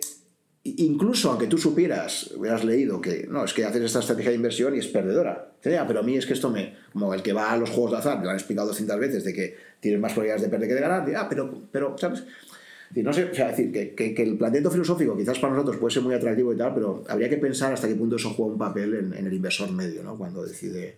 El inversor medio, para, eh, el inversor medio tiene que, tiene que mm, de verdad tener una idea de, de, cómo funciona el mundo para luego poder ser él personalmente capaz de decidirse por un tipo de estrategia u otra. ¿Vale? Porque, como estamos repitiendo, la evidencia empírica no es suficiente. La evidencia empírica no es suficiente, entonces, si, si un inversor ha visto que un fondo va muy bien, pues si es un inversor muy naif, él cree que ese fondo va a seguir yendo bien. Y no es así. No es así. De hecho, de hecho los estudios que hace Spiva con, analizando el rendimiento de los fondos de inversión, pues lo que muestran es que los fondos que mejor lo han hecho en los últimos años son los que peor lo hacen en los siguientes. Y sabiéndolo, sabiéndolo, la gente aún compra el fondo que mejor fue el año pasado. Eso es. El problema es la persistencia, ¿no? El problema la persistencia. Eh, la cuestión no es lo bien que tú lo has hecho, sino lo que serás capaz de seguir haciéndolo bien en el futuro, ¿no? Efectivamente. Entonces, el inversor tiene que preguntarse ah. eh, ¿por qué ¿Por qué va a invertir en algo? Y si la respuesta es porque ha ido bien, claro. Está cayendo en el empirismo. Estás comprando el pasado que ayer. Me gustó mucho en la, en la presentación que hiciste en, en, los premios Rankia, cuando hablabas de Schumpeter y hablabas de, efectivamente, si uno analiza cuáles han sido las empresas de mayor capitalización cada década, observas el, proceso inevitable de destrucción creativa que, que decía Schumpeter y lo dificilísimo que es para una empresa mantenerse en el top de las más capitalizadas a lo largo de la historia. Un IBM, que durante muchísimos años era, era tal, pues ahora está atrás. Un Apple, pues a ver cuánto tiempo se mantiene ahí, etcétera. Entonces, efectivamente, esa, el mantenerse, o sea, al final todas las empresas tienen un ciclo de vida, como las personas. Y, tú entras en un ciclo de vida apostando a que una persona entre los 20 y los 40 años se va a comportar igual que entre los 40 y los 60, pero ahí hay una evolución biológica que es imposible que una persona pueda hacer lo mismo de los 20 a los 40 que de los 40 a los 60. Para mí no para mal, ¿no? Pues que mejor y que era peor, ¿no? Eh, muy bien, y en cuanto por, por cerrar ya el marco intelectual y entrar ya en la parte final, que sería un poco ya yendo a la parte más pragmática, porque habrá gente que disfrutará mucho con la parte más filosófica, como es en nuestro caso, y habrá gente que dirá, oye, me estáis contando aquí una película que yo al final lo que quiero saber es qué me recomendáis ¿no? para, para invertir. Eh, entonces, por, pero por cerrar la parte esta intelectual eh, o, de, o, de, referentes, que, que, me parece, en mi caso, me, me fascina mucho, ¿cuáles serían las lecturas o, o qué recomendarías a una persona que quiera profundizar sobre esto? Libros o eh, cualquier tipo de material o contenido que creas que es imprescindible o que para ti, en tu, en tu evolución intelectual en esta materia, ¿cuáles serían las tres, cuatro cosas que te parecen esenciales, ¿no? que, que alguien debería leer para, para tener esta... Depende mucho del perfil que tenga, de, que tenga el inversor. Porque eh, yo siempre recomiendo eh, los libros de Vogel, que ahora, ahora eh, Deusto ha, ha compilado todos sus libros sobre fondos de inversión en un tocho impresionante de 800 páginas, creo que tiene. El problema, entre comillas, con, con Vogel es que para explicar algo muy breve, pues se tira 800 páginas. Entonces ahí... Eh, Pero tiene alguna, tiene alguna versión abreviada, ¿no? Sí, sí es cierto. El pequeño libro del... No recuerdo el título, pero sí... ya, ya, pondremos el enlace. Sí, sí, sí, efectivamente. Ahí está más abreviado, efectivamente. Eh, y luego, yo Empecé, eh, hablando de libros no técnicos, eh, con los libros de Jack Schwager. Jack Schwager. Jack Schwager. Este no lo conozco. No lo conoces. Eh, tiene una serie de, creo que son cuatro libros. Sí, cuatro libros. Luego tiene otros, pero en los que entrevista cada década, o sea, este, esto que, creo que empezó en los años 70, 80, no lo sé. Cada década entrevista a los mejores gestores de la década. Y es, eh, el título es mm, Market Wizards. Es este, eh, eh, A Real Market Wizard, ¿no? Ese es, ese es, sí. SCH es Wager. O sea, vale, sí, ponemos de tal forma la referencia, ¿vale? Sí, sí, sí. Pues tiene una serie de libros, Los magos del mercado, ¿no? Market Wizards, en los que cada década pues, ha entrevistado a los mejores gestores de cada década. Y entonces em, es curioso cómo cada gestor es de su padre y de su madre, ¿vale? Pero todos comparten al final un eh, núcleo común de actitudes y de, y de, creencias básicas sobre, sobre cómo invertir. Y la mayoría son convexos, pero claro, cuando tú y yo decimos convexo, la gente no se tiene que imaginar que solo hay una manera de invertir convexamente. Hay muchas maneras, igual que cóncavas. ¿no? Es una manera de clasificar todos los cientos de estrategias que hay disponibles. ¿no? O sea, al final, resumen de que algo sea convexo es que ante todo lo que tienes que hacer es evitar el riesgo de ruina, ¿no? que es lo que, lo que Limitar las pérdidas. Cuando vas a trabajar en una empresa, te dicen lo primero de todo es asegúrate que mañana vengas a trabajar, porque como pierdas todo el patrimonio que estás gestionando, estás muerto. Sí, efectivamente. efectivamente. Em, yo recomendaría los libros de Jack, de Jack Schwager, recomendaría los libros de Jack Bogle también. Em, y por supuesto los libros, de, Taleb. Pero lo que pasa es que los libros de Taleb ya están hablando de ese, sustrato por debajo de lo que es la inversión eh, operativa eh, habitual. ¿no? De, los, de los eh, cuatro libros que ha publicado de contenido económico, ¿cuál sería el que recomendarías más? Recomendaría el Full by Randomness. El primero de todos. El primero de todos. Porque es el que más conecta con, con los problemas de la inversión. Luego, como tú has dicho antes, él ha ido generalizando su paradigma eh, a más campos. ¿no? En cada libro amplía el campo, hasta este último ya que se mete con todo el mundo. Pero el primero es quizás, bueno, aunque el que le dio realmente la fama fue el de, el de Black, Swan, ¿no? Sí, sí, sí. sí, le, dio la fama porque tuvo la chiripa y él lo reconoce. El timing, ¿no? De que, lo, de que lo publicó el año anterior a, Crash. Entonces todo el mundo pensaba que lo había predicho y para nada. O sea, la paradoja es que al final la gente le premió por su capacidad adivinatoria cuando justo. Que él criticaba. o, sea, es la paradoja, o sea, me, han recompensado por justo lo que critico, ¿no? Que es lo que. Es, es, es, una carambola. Eh, ¿Y, y, alguna referencia más que te parezca básica para. para...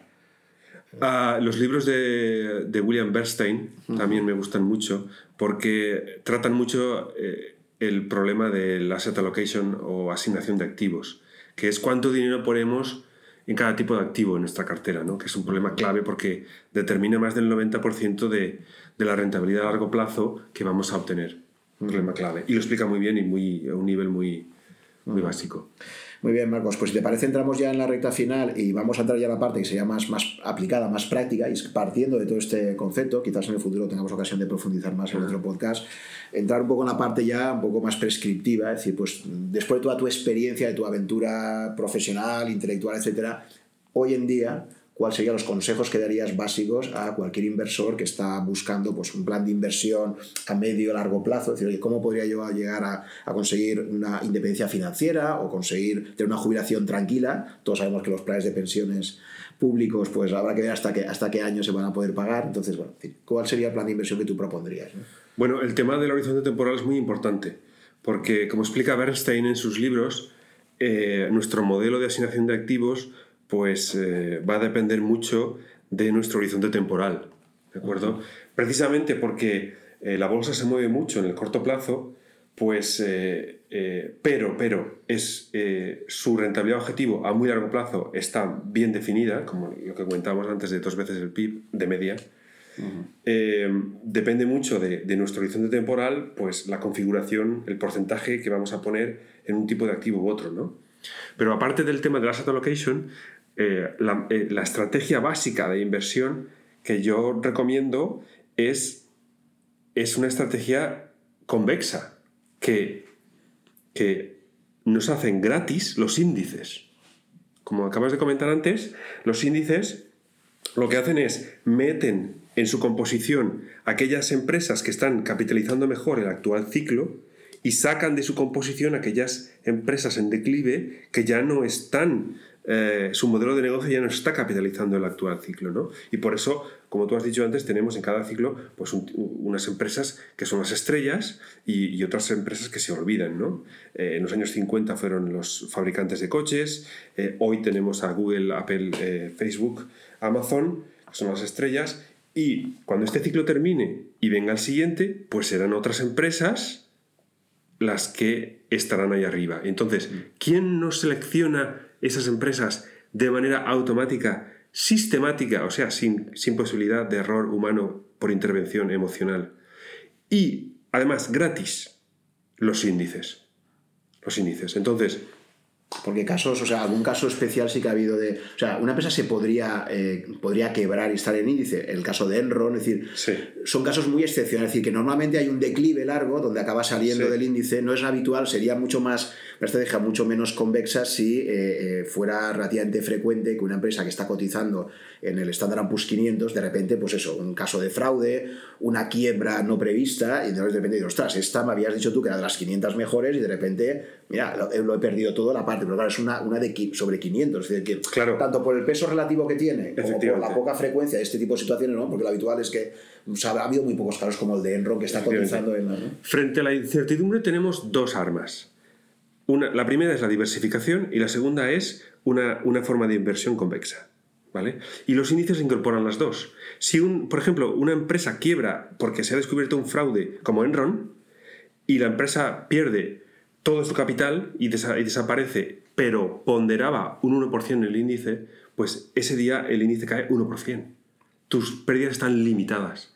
Es decir, la inversión directa en empresas, que es muy seductora intelectualmente, tiene el peligro de que tú puedes tener un 20% de, de, tu, de, tu, patrimonio en una empresa que te gusta mucho y mañana quebrar y has perdido 20%. Pero, pero si inviertes en un índice, el índice no puede quebrar, porque por definición está construido por empresas que están funcionando y eh, están sacando las que no funcionan y metiendo las que funcionan. Y además gratis.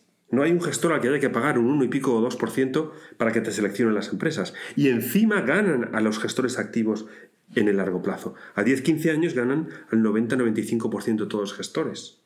Y encima los que han ganado al índice no son persistentes. Y hoy no sabemos qué fondo va a batir el índice en los próximos 10 años. Entonces la única opción racional en un mundo impredecible es invertir indexadamente. Y cuando el índice abarque más, mejor, ¿no? Es decir, yo entiendo que si te podías comprar, si se construyera un índice que compra el mundo entero, mejor que si es un índice solo americano o europeo, ¿no? Porque claro, el problema que tiene el americano es si ahora de repente el crecimiento mundial se concentra más en Asia, por ejemplo, y estás invertido comprando la bolsa americana, te estás perdiendo buena parte de ese crecimiento global, ¿no? Efectivamente, eh, hay que, hay que, hay que insistir en esto. Cuando, cuando digo invertir en índices, no me refiero a invertir en un, en un ETF o fondo que replique el IBEX. Nos referimos a intentar capturar el crecimiento de la economía a nivel mundial, como tú acabas de decir tiene que ser o te compras varios índices que capturen el crecimiento de varias regiones o te compras un índice mundial. ¿De acuerdo? Y ellos ya, eh, eh, la definición del índice va a ir capturando de manera automática y gratis aquellas regiones y empresas que mejor están capturando el, paso de los ciclos económicos.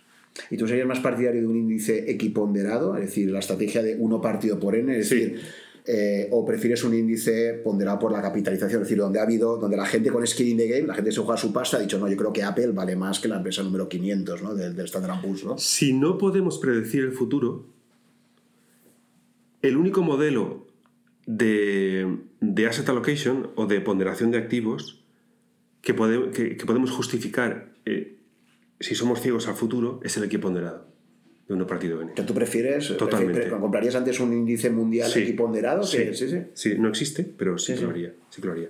¿Por qué? ¿Crees que va, va, a batir la rentabilidad del...? Em, hay pruebas empíricas que así lo demuestran, ¿vale? Luego si quieres te paso un, un, un, trabajo. Em, si, si invertimos en el SP500 tal y como está definido, con mucho peso en, en, las, en las FANG actualmente, o en un índice europeo del Eurostock 600, por ejemplo. El Eurostock 50 eh, no tiene suficiente diversificación desde mi punto de vista. 600 es mejor. Eh, los índices equiponderados, con esas mismas 500 y 600 empresas, sacan entre un 2 y un 3% extra al año.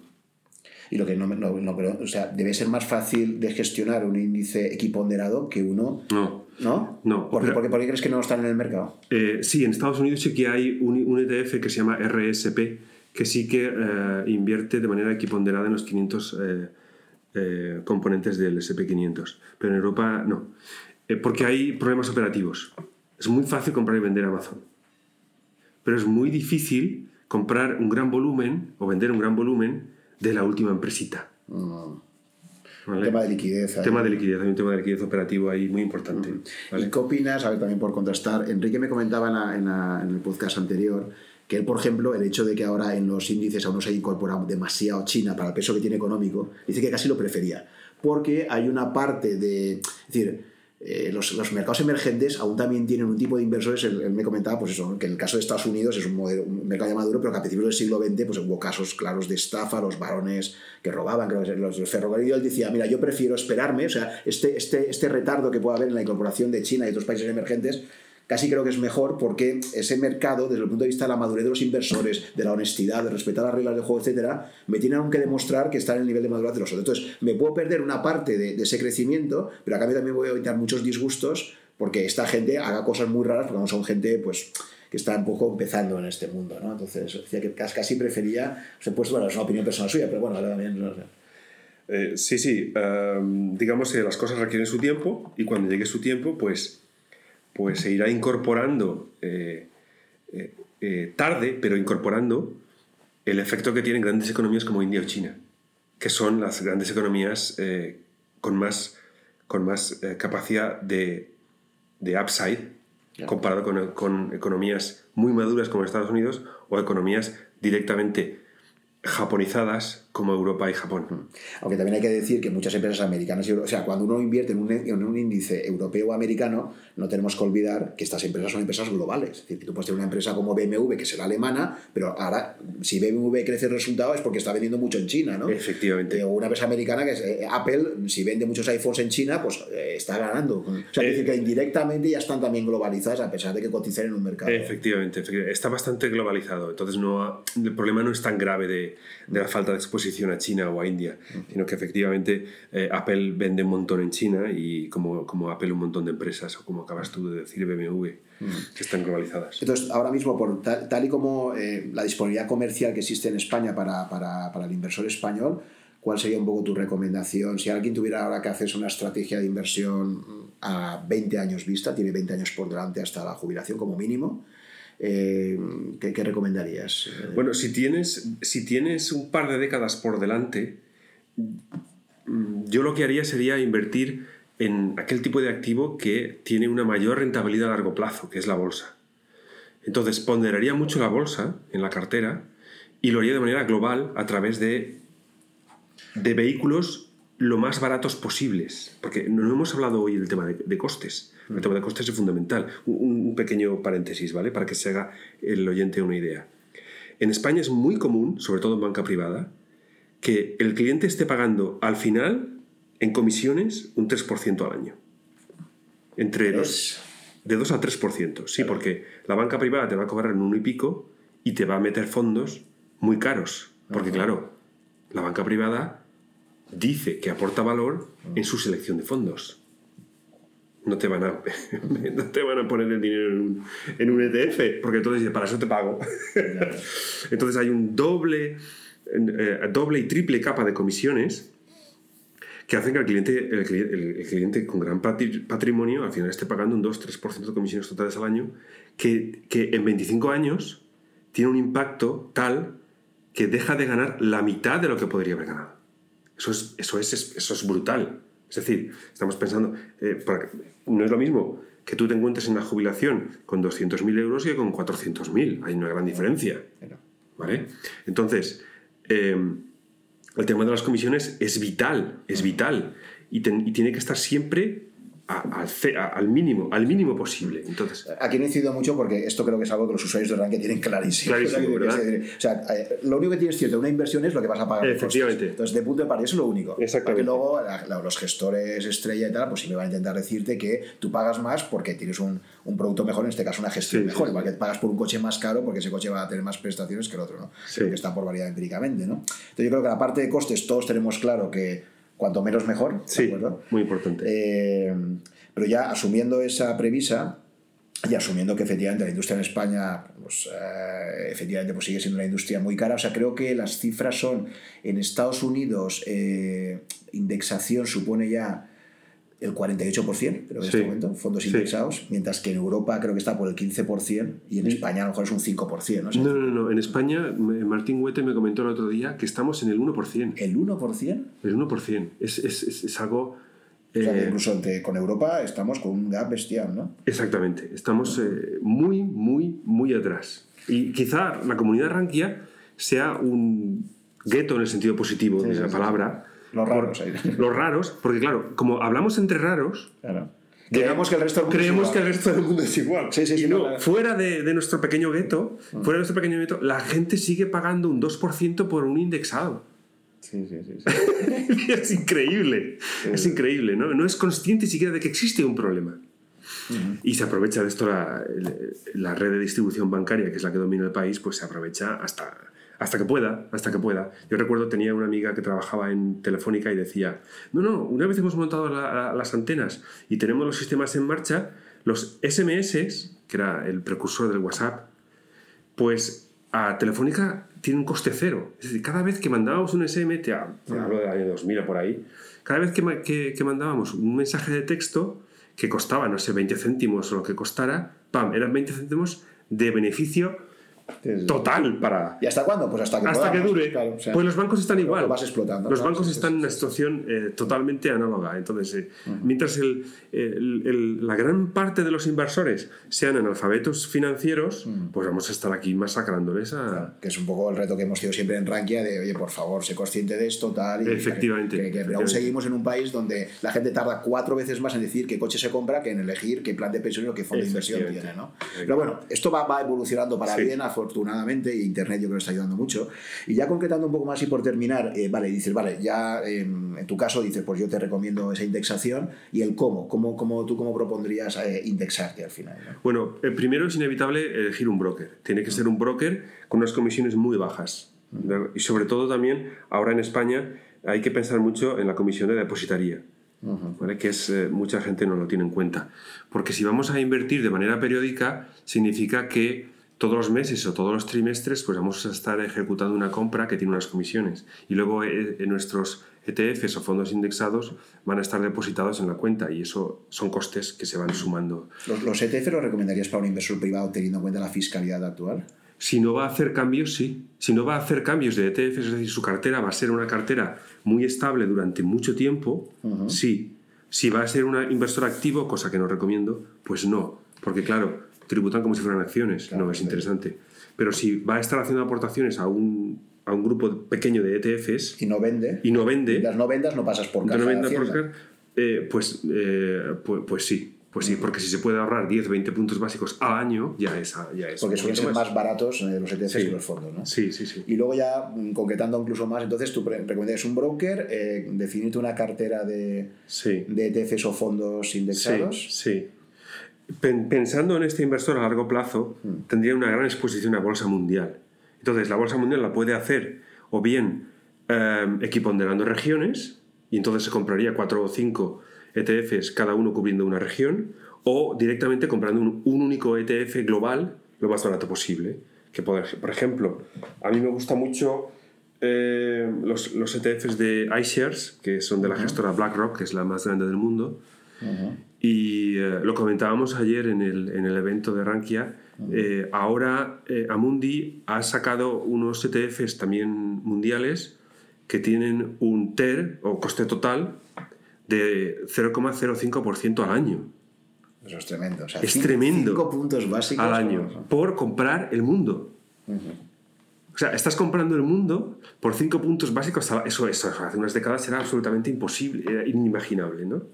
Entonces, estamos llegando a un punto en que gracias a la competencia que hay entre brokers y gestoras, y a que se está popularizando la inversión indexada como gestión convexa en un mundo lleno de incertidumbre, pues, pues que eh, la erosión que produce eh, estar en este mundo o, tener actividad inversora, pues se está reduciendo a unos niveles que casi están a punto de desaparecer.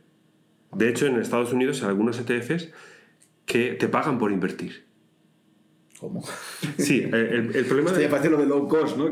sí, sí, sí. La broma esa de que, de que una empresa de low cost decía, ¿cuánto te ha costado? Y dice, dice, no, ya me pagan porque coja el avión, ¿no? Sí, sí. No, tiene su sentido, porque verás, mira, te pongo el ejemplo de invertir a nivel mundial, ¿vale? Eh, tienes varias opciones, pero voy a poner dos. Tienes la opción de invertir en el, en el fondo de, de bolsa mundial de iShares, el ACWI, ACWI, o tienes la opción de invertir en el nuevo fondo que acaba de salir de Amundi, Prime Global. ¿Mm? Luego pondremos links si sí, Sí, podemos ver, sí. Entonces, ahora mismo el fondo de iShares Global te cuesta 0,30. Aunque he leído que eh, hay noticias de que lo van a bajar. Y esto es porque hay una competencia entre ellos bestial. Es un mercado casi oligopolístico, ¿no? Porque creo que hay tres gestoras que entre ellas ya mueven casi el 70% de los fondos indexados en Estados Unidos. O sea, que es un mercado donde se están pegando entre ellos y saben que la clave siempre es mi coste es más bajo que el de la competencia. ¿no? Sí, está BlackRock, State Street, que es la propietaria del Spiders, del SPY, que es el más popular para replicar el, el, el SP500, que cuesta, creo que son tres puntos básicos o cuatro puntos básicos al año. Y luego está Vanguard y Fidelity. ¿De acuerdo? Estos tienen todo el mercado, básicamente. Entonces, tiene el fondo, volviendo otra vez al, al ETF mundial, estas dos opciones. El fondo de iShares, digo, perdón, el ETF de iShares, eh, hablo de memoria, creo que tiene poco más de 10.000 millones de dólares en activos bajo gestión. Es un fondo que ya tiene su época, sus años, su historia, ha sobrevivido bien a la crisis del 2008 con lo cual tenemos aquí una garantía de que operativamente eh, son viables. ¿De acuerdo? Y el fondo de Amundi que acaba de nacer ahora. Entonces, em, para hacer la competencia a un fondo, tan, a un ETF tan establecido, pues tira el precio a la baja, que es 0,05 al año. ¿no? Pero Estados Unidos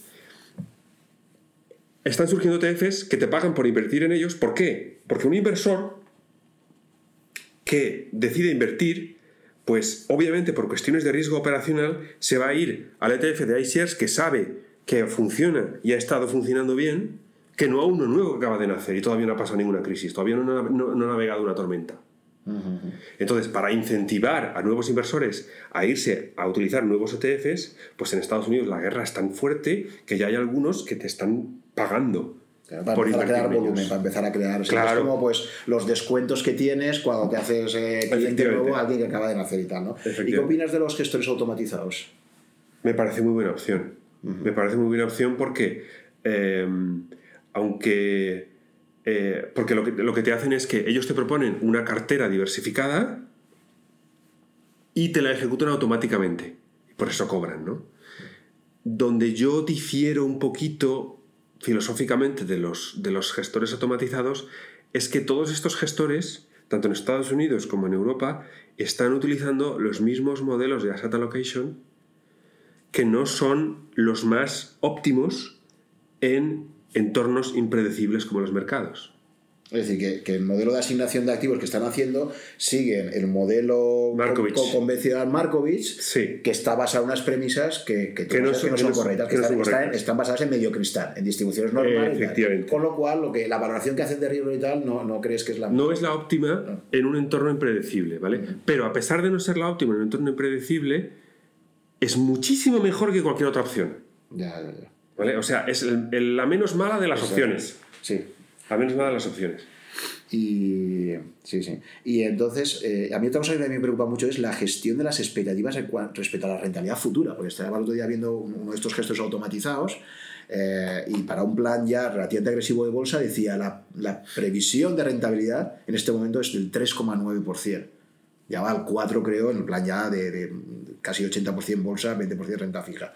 Claro, esto para mí fue como ¿Me estás diciendo que incluso metiendo casi el 80% de toda mi, inversión en, renta eh, variable, mi expectativa de rentabilidad en estos momentos es de un 4, cuando la, inflación va a estar alrededor? Es decir, que estamos en un contexto en este momento donde se ha producido una bajada. Ellos me decían eh, que, la bajada de, o sea, que las expectativas las calculaban a partir de lo que decían las grandes casas de análisis, ¿no? Pues en este momento hemos hecho un promedio de, tal y, de ahí lo sacamos, esto, ¿no? Está basado un poco de pero que, no sé qué opinas al respecto. ¿Tú cuál, en este momento cuál crees que la, la, expectativa de rentabilidad razonable? ¿Crees que aún estamos en esto del 8 o 9% para la bolsa? O, dadas las circunstancias hay que hacer un, ejercicio de, ser mucho menos... Pues mira, hace 10 años GMO, que es una gestora de fondos muy importante en Estados Unidos, publicó un análisis sobre sus expectativas de rentabilidad a 10 años. Y hoy hemos conocido eh, lo que ha pasado en la realidad. El tema es que GMO, muy respetada, es una de estas casas que hace estimaciones de cuánto cada activo va a rentar en los próximos años, en, los próximos, en la próxima década. ¿no? Y eh, bueno, falló más que una escopeta de feria. Dijo que la bolsa estadounidense iba a subir de media, no, recuerdo, un 2% al año. Ha subido un 10% durante 10 años. Entonces, em, mi opinión personal es que eh, no estoy de acuerdo con esas predicciones, pero no porque yo tenga otras, sino porque lo que decimos es que no podemos predecir lo que va a suceder. Lo que sí que sabemos es que los índices, los índices van a ir capturando el, crecimiento allí donde aparece. Es decir, que si por ejemplo Estados Unidos deja de crecer como lo ha hecho en los últimos 10 años y hay otra región con sus empresas empiezan a crecer muchísimo más, los índices, como están capitalizados por capitalización, están ponderados por capitalización, van a ir dando más peso a esas empresas estén en la región que estén. Es decir, captura el crecimiento allí donde esté. Y el crecimiento, a no ser que la economía cambiara de una manera que, que ahora mismo no podemos imaginar, el crecimiento siempre aparece de maneras que no podemos predecir con antelación y en lugares donde no, no sabemos que va a aparecer, ni cómo, ni de qué manera. Pero siempre aparece, es lo bueno del, ser humano, ¿no? Eh, de la actividad humana. Eh, antes de que apareciera Facebook, pues nadie podía imaginar que ese tipo de economía pudiera ser, eh, pudiera tener el impacto que tiene hoy en día. Y eso pasa en cada ciclo económico lo bueno que tiene el índice es que te va a capturar el futuro, el futuro, em, los futuros ganadores de la siguiente ola que no sabemos ni cuáles son ni dónde estarán. Pero si la inversión es global, o sea, no nos limitamos a invertir en España o en Italia o, Japón, eh, si la inversión es global, inevitablemente por la definición del índice y por, eh, y por ser una estrategia convexa, te va a capturar este crecimiento y yo sí que soy personalmente, me puedo equivocar, optimista a largo plazo con la bolsa a nivel global. Muy bien, Marcos, pues muchísimas gracias eh, por, esta interesantísima conversación que hemos tenido. Más, eh, así que espero que volvamos a hablar con... Sí, sí, o sea, seguramente pues tendremos una, segunda parte, porque la verdad es que, bueno, creo que ahora tienes que salir, pero, pero sí, no, bueno, por lo dicho, muchísimas gracias y espero que la conversación pues, haya sido interesante. A, a vosotros y espero que no haberos aburrido demasiado.